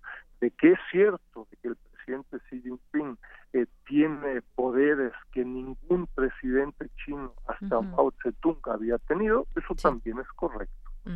Pues y además, bueno, para los chinos el tigre es el rey de la selva, la traducción en términos humanos un tigre es un alto funcionario y ahora pues así se le conoce a Xi Jinping también como un tigre, un tigre asiático.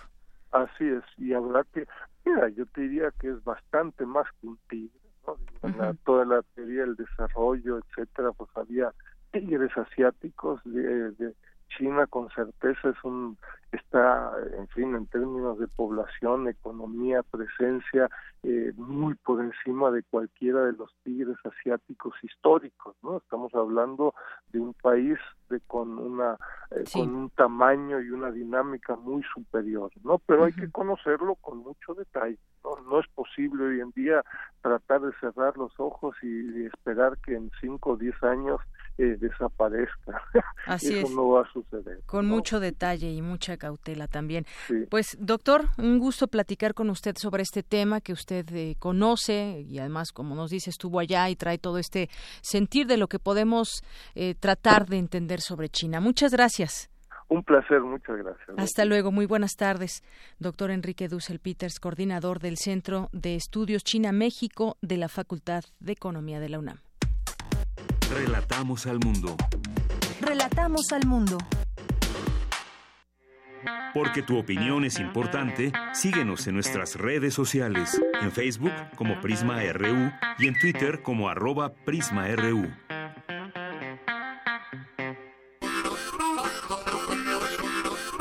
Baúl de citas.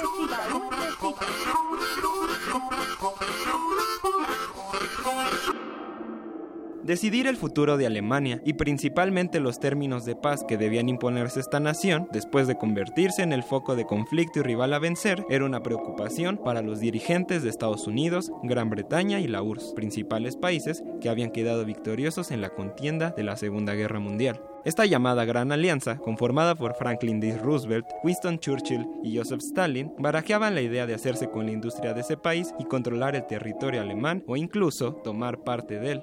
Fue hasta la conferencia de Potsdam, en julio de 1945, que el porvenir alemán fue decidido por los países que ocupaban la nación alemana.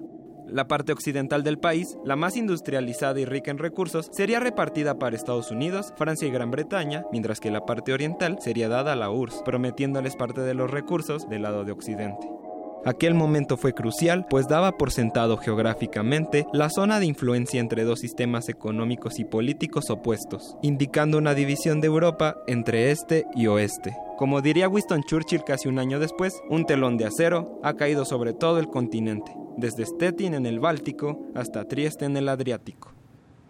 Para 1949, los territorios de Occidente se convirtieron en la República Federal Alemana y los de Oriente en la República Democrática Alemana. Esta frontera se convirtió en un campo de batalla ideológico y cultural, en un toma y daca por atraer a los habitantes del lado oriental. Fue el 12 de agosto de 1961 que se empezó a construir el muro provisional que terminaría siendo el muro de Berlín. Así de manera definitiva se dividía en dos Berlín y paulatinamente se extendería en un cierre fronterizo que pasaría a convertirse en un triste símbolo de la Guerra Fría. El convulso estado de la URSS y las reformas políticas hechas por Mikhail Gorbachev permitieron, entre otras cosas, una gradual apertura de fronteras, que motivó a las manifestaciones en Alexanderplatz, en el lado oriental de Alemania, lo que terminó por hacer, el 9 de noviembre de 1989, que la República Democrática Alemana firmara para permitir el paso hacia el lado occidental.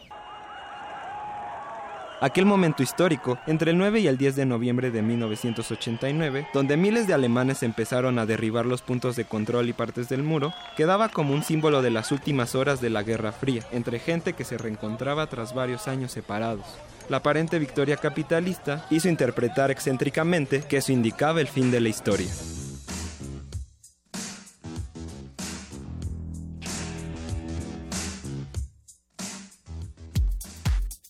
Prisma RU. Relatamos al mundo. Queremos escuchar tu voz. Nuestro teléfono en cabina es 55 36 43 39. Continuamos dos de la tarde con 33 minutos y queremos hacerle una invitación muy cordial para el día de mañana, sábado 11 de noviembre a las 8 de la noche para el segundo gran baile por un trasplante en el Salón Los Ángeles de la Ciudad de México, un baile con causa, el programa de trasplantes de riñón para personas de escasos recursos del Club Rotario Coajimalpa y solo por ayudar, pues los fondos se dedican a, a, personas que requieren de un trasplante, esto es a beneficio del programa de trasplantes de riñón para personas con escasos recursos, impulsado por el Club Rotario Coajimalpa y solo por ayudar, salvar la vida de pacientes con insuficiencia renal crónica mediante un trasplante de riñón es una labor a la que el Club Rotario ha empeñado su mejor eh, esfuerzo desde hace 16 años en alianza con diversas asociaciones civiles, nacionales e internacionales. Y por eh, segundo año consecutivo esta celebración del eh, aniversario de Salsa Yaceando, el espacio eh, un espacio musical en una emisora de radio que será a beneficio del Club Rotario Coajimalpa y bueno, pues acudieron a nosotros para poder hacer esta invitación y puedan acudir a estos eh, eventos. También el domingo 12 de noviembre de 10 de la mañana a 3 de la tarde hay una matiné danzonera en el Salón Los Ángeles también y el del lunes 13 al 18 de noviembre allá en Uruapan, Michoacán, 19 años de hermanamiento con Matanzas, la Atenas de Cuba.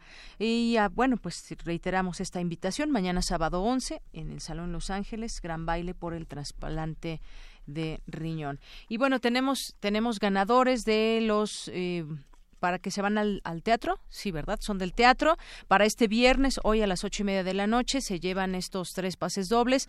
Uno Adolfo Ordaz Mejía, otro Pilar Chávez Sotomayor y otro más para Diana Carolina Romero eh. Y cinco pases dobles ah, para Ni con Palabras para mañana sábado a la una de la tarde para María Adela Iraola Villanueva, María Isabel Martínez Hernández y Carlos Omar Suárez Cruz en el Teatro Helénico. Todavía nos quedan eh, dos pases dobles para mañana sábado a la una de la tarde, así que llámenos al 5536 4339. Prisma RU. Relatamos al mundo.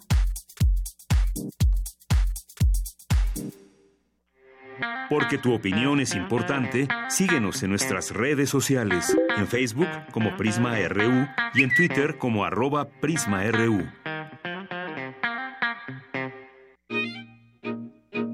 Melomanía RU.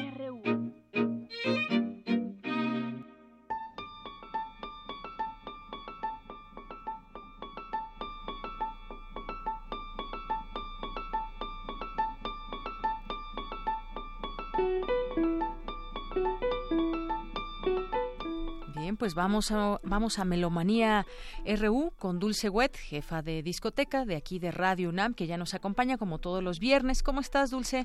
Pues muy bien, contenta, un poco bueno, no sé qué decirte porque en la indecisión total, porque tenemos muchos festivales que están confluyendo al mismo tiempo y bueno, pues tienes que decidir finalmente. Estamos escuchando ahorita Juegos Sonoros, que es eh, una obra que tiene también el mismo nombre del maestro Jorge Córdoba Valencia. Él está en la línea, ahorita vamos a entrevistarlo, nació en 1953, estudió en México, en el Conservatorio Nacional de Música, pero también en España, Brasil, República Dominicana, Estados Unidos y Hungría. Ha participado constantemente como compositor y director en varios festivales, inclusive hace muy poco fue director artístico también de Tumbenpash, a quienes les dedica esta pieza, que son cuatro piezas breves, se llaman del mismo nombre que una pieza para piano en la que estamos escuchando al propio Jorge Córdoba interpretando. Se destaca especialmente por su trabajo en los coros, tanto como director como compositor. Y bueno, pues él nos va a invitar a un concierto que se llevará a cabo mañana. Estamos en las jornadas Imba Sacum del Sexto Festival de Otoño. El ensamble Memorias del Viento interpreta Juegos Sonoros, esta otra pieza del 2013. Jorge, muchas felicidades. Él hace un programa también, Horizontes de nuestra Música, en una de nuestras estaciones hermanas culturales, en Opus 94 del IMER, los lunes en la tarde. Entonces, este también está muy abocado a la difusión y promoción de la música contemporánea, además de ser compositor. Jorge, felicidades por ese gran trabajo que realizas. Bienvenido a PRU Melomanía, se llama esta sección, en donde estamos convencidos de que la labor de un eh, eh, melómano, pues tiene que empezar desde la escena, desde estar en contacto directo con la música y ver en vivo de dónde vienen las fuentes sonoras que muchas veces en radio solo nos imaginamos y porque se aprende muchísimo. Cuéntanos, Jorge, por favor. Pues primero, muchas gracias, Dulce, que, que, me hayas invitado a esta entrevista, porque Radio UNAM es una estación que siempre forma parte de mis favoritas. Además, es una estación que siempre ha mantenido un perfil y una inclinación a difundir la música contemporánea, que se me hace a mí algo de lo más congruente, ¿no? Porque estamos en el, ya en el siglo XXI y todavía se sigue alabando el siglo XIX, ¿no? y eh, bueno, Radio UNAM es una maravilla en ese sentido. Y pues sí, mañana voy a tener la fortuna de que van a interpretar estas piezas, que son cuatro piezas para seis voces femeninas, y, el grupo que va a interpretar Memorias del Viento, pues ha estado haciendo un trabajo bastante sólido, ya que son piezas que, como el nombre lo indica, juegos sonoros, procuro trabajar a la voz no como se maneja tradicionalmente que es cantar textos y que se escuche de una manera en la que el cantante sigue cantando de la manera como se acostumbra. Aquí yo los trabajo en alguna manera como instrumentos, tomando la sonoridad de las palabras precisamente como eso, como timbres, eh, como planteamientos en que la voz a, veces la alterno con, con risas o la alterno con sonidos de voces eh, de timbres no usuales y que la característica de esta pieza es que son cuatro textos que compuse en un taller que tomé de poesía y precisamente me puse a jugar con la sonoridad de la poesía, la sonoridad de la palabra y después le hice una, vamos, incrementé esa sonoridad a través de esta composición para, para cuatro voces femeninas, ¿no? Fantástico, veo que te gusta además el, el nombre, porque otras obras también tienen ese nombre. Sí. Y entonces, bueno, pues va a ser de alguna manera otra versión, otra... Bueno, les llaman los compositores modernos work in progress, que quiere decir que sobre cierto material temático, pues se pueden realizar varias construcciones, por así decirlo, ¿no? aunque fíjate que la idea de esta pieza es de contrastante de la otra, que la otra es minimalista, Ah, y, tiene una cuestión de politempo y politimbre. Aquí no, aquí son realmente eh, unas piezas que tienen un discurso eh, de manera hasta cierto punto tradicional, pero las sonoridades no son tradicionales. A mí me gusta mucho la palabra juego, porque ya ves que en inglés es play music. Me gusta mucho este planteamiento de que se invita al público a que participe de una manera lúdica, ¿no? Cuando, cuando presenté estas piezas en una gira que hicimos en Argentina, me llamó mucho la atención cuando estábamos en la Patagonia, que dentro del público estaba un psicoanalista. Y cuando terminó la pieza se acercó a verme, dice, con gusto le doy una consulta gratis, me dijo, después de escuchar la pieza. Lo que quiere decir que sí hubo una recepción, sí hubo una, un mensaje, una idea que sacudió hasta a un psicoanalista, ¿no? Pues te felicitamos muchísimo este y pues invitamos al público a que nos acompañe mañana sábado 11 de noviembre a las 12 horas en el Museo Nacional de Arte para escuchar tus juegos sonoros del 2013. Esa es una de las, la última pieza que cerrará un programa muy interesante con nueve compositores. Entonces vamos a escuchar ocho anteriores de este festival, el sexto de otoño, festival artístico que hace jornadas Invasacm. Ahí es gratuito. Entonces, bueno, pero sí les recomendamos que tienen que llegar muy temprano. Tienen que llegar pues a las 11, yo les recomiendo, es, el concierto es a las 12 y ya si ustedes llegan después de las 11 y cuarto, 11.20, ya no hay boletos. No, ya no, ya, ya no los hagan entrar. Así es, entonces bueno, pues aprovechar esta posibilidad para escuchar música en vivo y este y pues degustar de toda esta oferta que ofrece este festival. Muchas gracias, un abrazo enorme y muchas felicidades y mañana mucha mierda. pues muchísimas gracias que me hayas entrevistado y pues, bueno, invitar al público de verdad que se acerquen, es una experiencia distinta y van a salir yo creo que muy eh, estimulados en continuar eh, encontrando la congruencia de la música de nuestro tiempo con lo que se vive actualmente. Padrísimo, Jorge, muchas felicidades. Un abrazo. Y mucho éxito. Gracias. Hasta pronto. Y bueno, pues ahora vamos a seguir primero escuchando, ¿les parece bien? Un ofertorio de la Misa de los Grandes Juegos. Era para los conventos de François Couperin, porque un día como hoy, François Couperin en 1668 nace, el gran compositor francés, que tiene una prolífica eh, obra y es hijo, y bueno, participó más bien en una familia de músicos organistas, aprendió su padre y su tío y tuvo una educación formal y se convirtió en el organista de la iglesia de San Gervasio en París, Gervasio, en París. Y bueno, Couperin desarrolló un estilo propio y que, eh, digamos, este, se le consideró muy moderno en su época, yo me fascino con lo que hizo para las lamentaciones en Semana Santa, solo que no era Semana Santa, y decidí eh, presentarles a André Issoir al órgano, porque también esta semana, y ayer nos lo dijo el maestro Gustavo Delgado Parra, el doctor en órgano y, y, que dirige la Academia de Música Antigua para órgano en el Centro de Órgano Amado San Agustín, Mañana a la una de la tarde tenemos el concierto en la Facultad de Música, en la Sala Hueve Coyot, con un ensamble español que viene a tocar con clavecín, y el 12 con órgano. Así que eh, ambos conciertos, el, día 12 es como siempre en la iglesia de San Agustín, en el Centro de Órgano Amado San Agustín en Polanco, a las 3 de la tarde, siempre después de los ritos religiosos y antes de los que se vienen en la matutinos. Entonces, bueno, pueden ir mañana a la 1 de la tarde al concierto con clavecín y para dos bajones también y otros instrumentos y el domingo a las 3 de la tarde, el domingo 12, en el Amado San Agustín. Así que por eso estamos escuchando también música de órgano, como para pues ambientarnos y no olvidar estas dos cosas, el nacimiento de François Couperin y los conciertos que sigue teniendo Amado San Agustín. Y cerraremos también con una efeméride muy importante.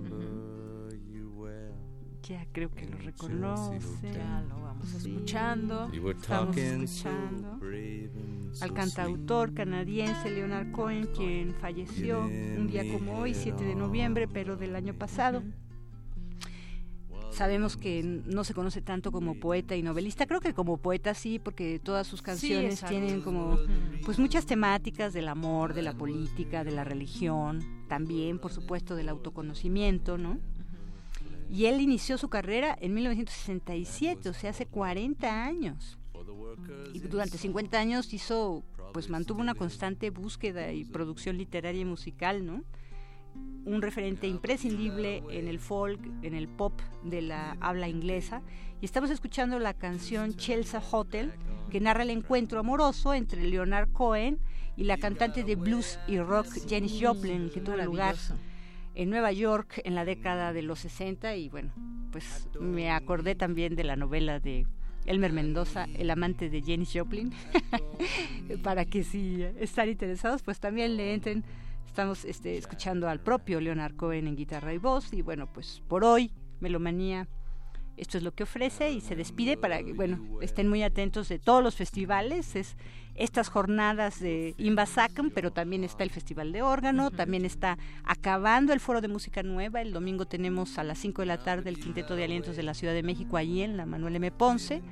Entonces, bueno, pues hay mucha actividad verdaderamente. Los invitamos a que estén al tanto de todo esto y hay muchos eh, conciertos gratis, ¿no? Eh, ayer yo estuve en Vértice gratuitamente y pues fascinada. Y hoy Vértice está aquí en sí, instalaciones Exactamente, y lo tendremos el lunes y lo tendremos también el miércoles de la semana que entra, pues ya estaremos oyendo todo esto seguramente en Escaparate y en eh, las próximas emisiones también de Prisma, pues es todo. Bueno. Pues muchas gracias, Dulce. Si te parece bien, pues nos despedimos con un poco más de Leonard Cohen. Por supuesto. despedimos en esta ocasión así Melomanía RU. Muchas gracias, Dulce. Gracias a ustedes. told me again you preferred handsome men, but for me you would make an exception. And clenching your fist for the ones like us who are oppressed by the figures of beauty. You fixed yourself. You said, Well, never mind. We are ugly, but we have the music. And then you got away, didn't you, baby? You just turned your back on the crowd. You got a way I never once heard you say, I need you. I don't need you. I need you. I don't need you. And all of that jiving around.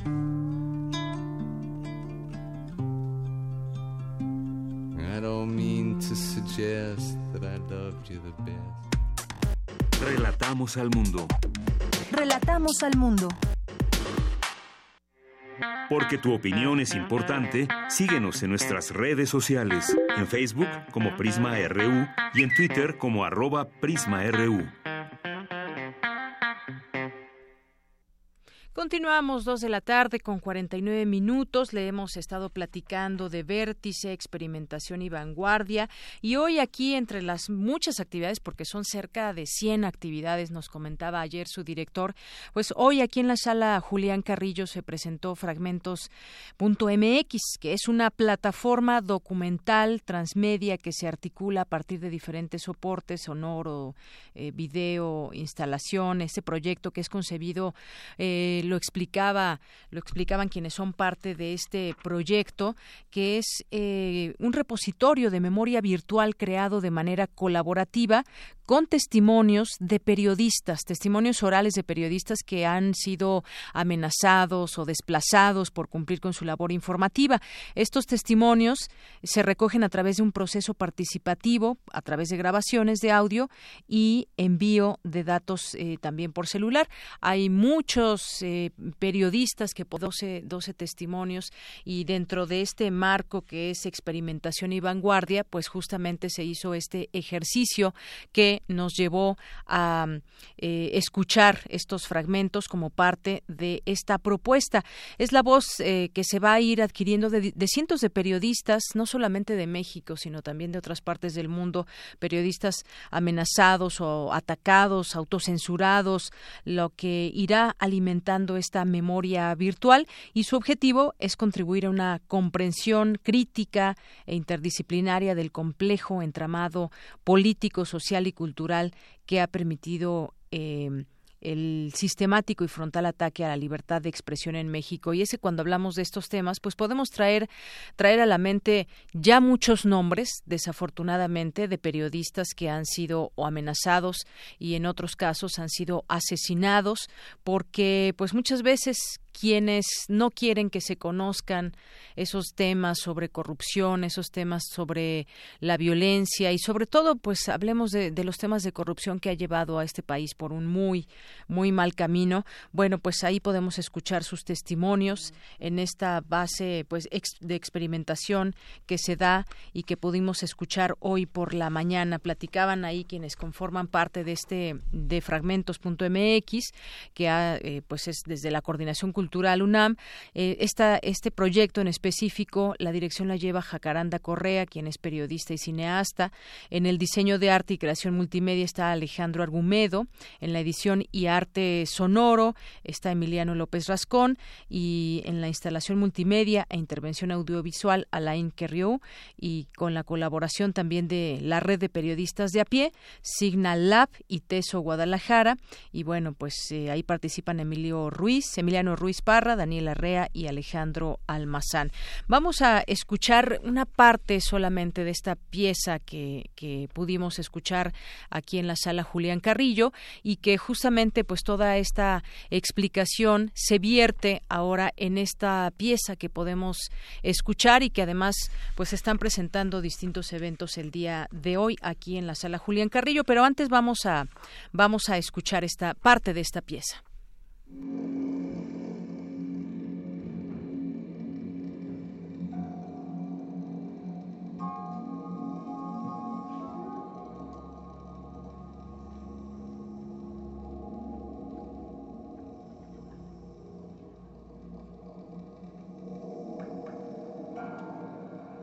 Soy periodista independiente,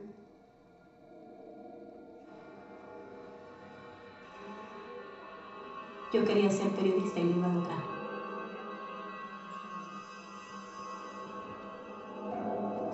No sabía que iba a acabar en un periódico. Pero el orgullo era eso. Yo soy periodista.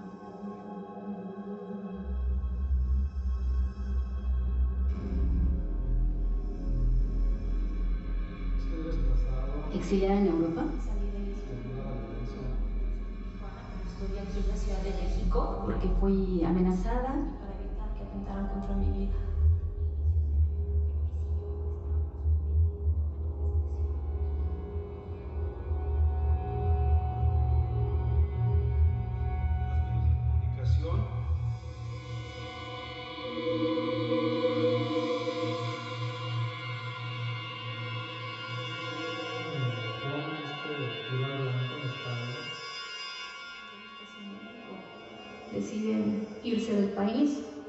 Quedan en silencio.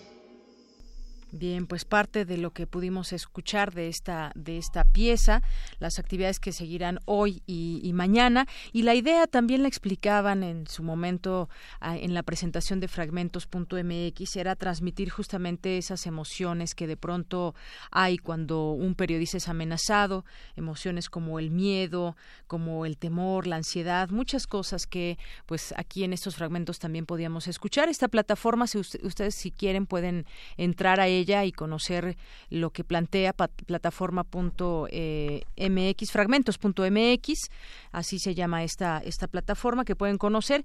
Y hace unos momentos, pues acaba de terminar esta eh, ponencia, el nuevo, el nuevo ecosistema documental en la era transmedia que justamente Jacaranda Correa dio a conocer y que también a las dos de la tarde ya estará ahorita también el tema de la arquitectura, arte documental y tecnología web. Mañana hay actividades a las cuatro de la tarde, palabra, voz e imagen, la oralidad, expresión originaria de la vivencia humana como búsqueda creativa para narrar historias y paisajes en tiempos de guerra, el valor del testimonio en zonas de silencio.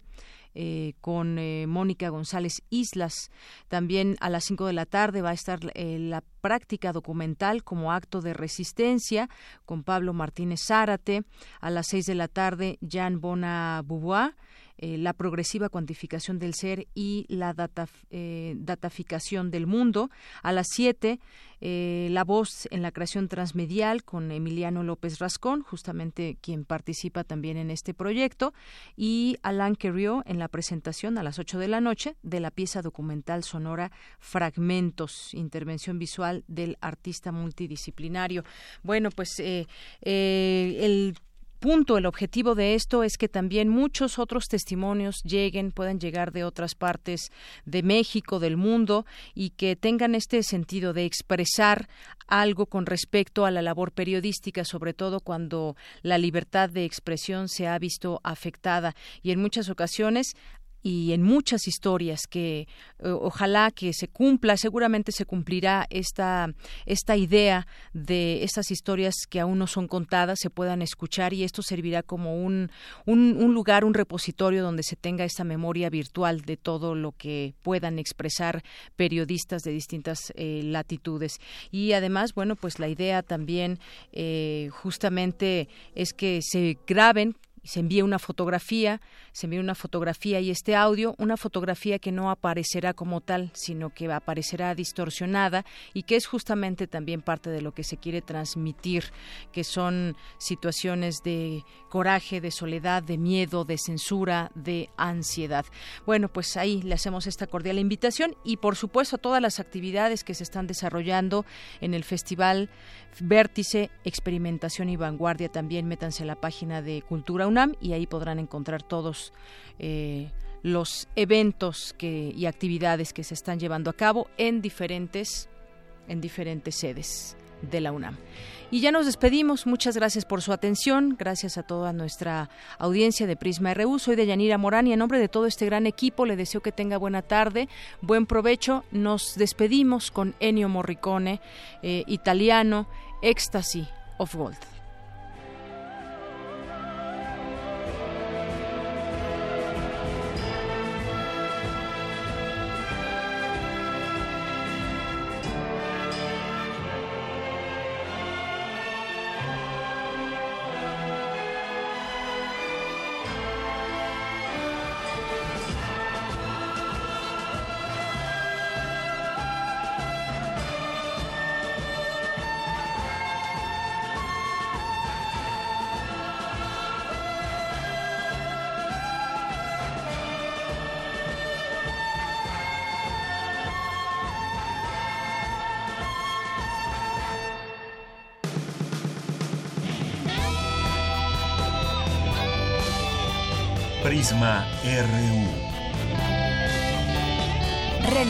Relatamos al mundo.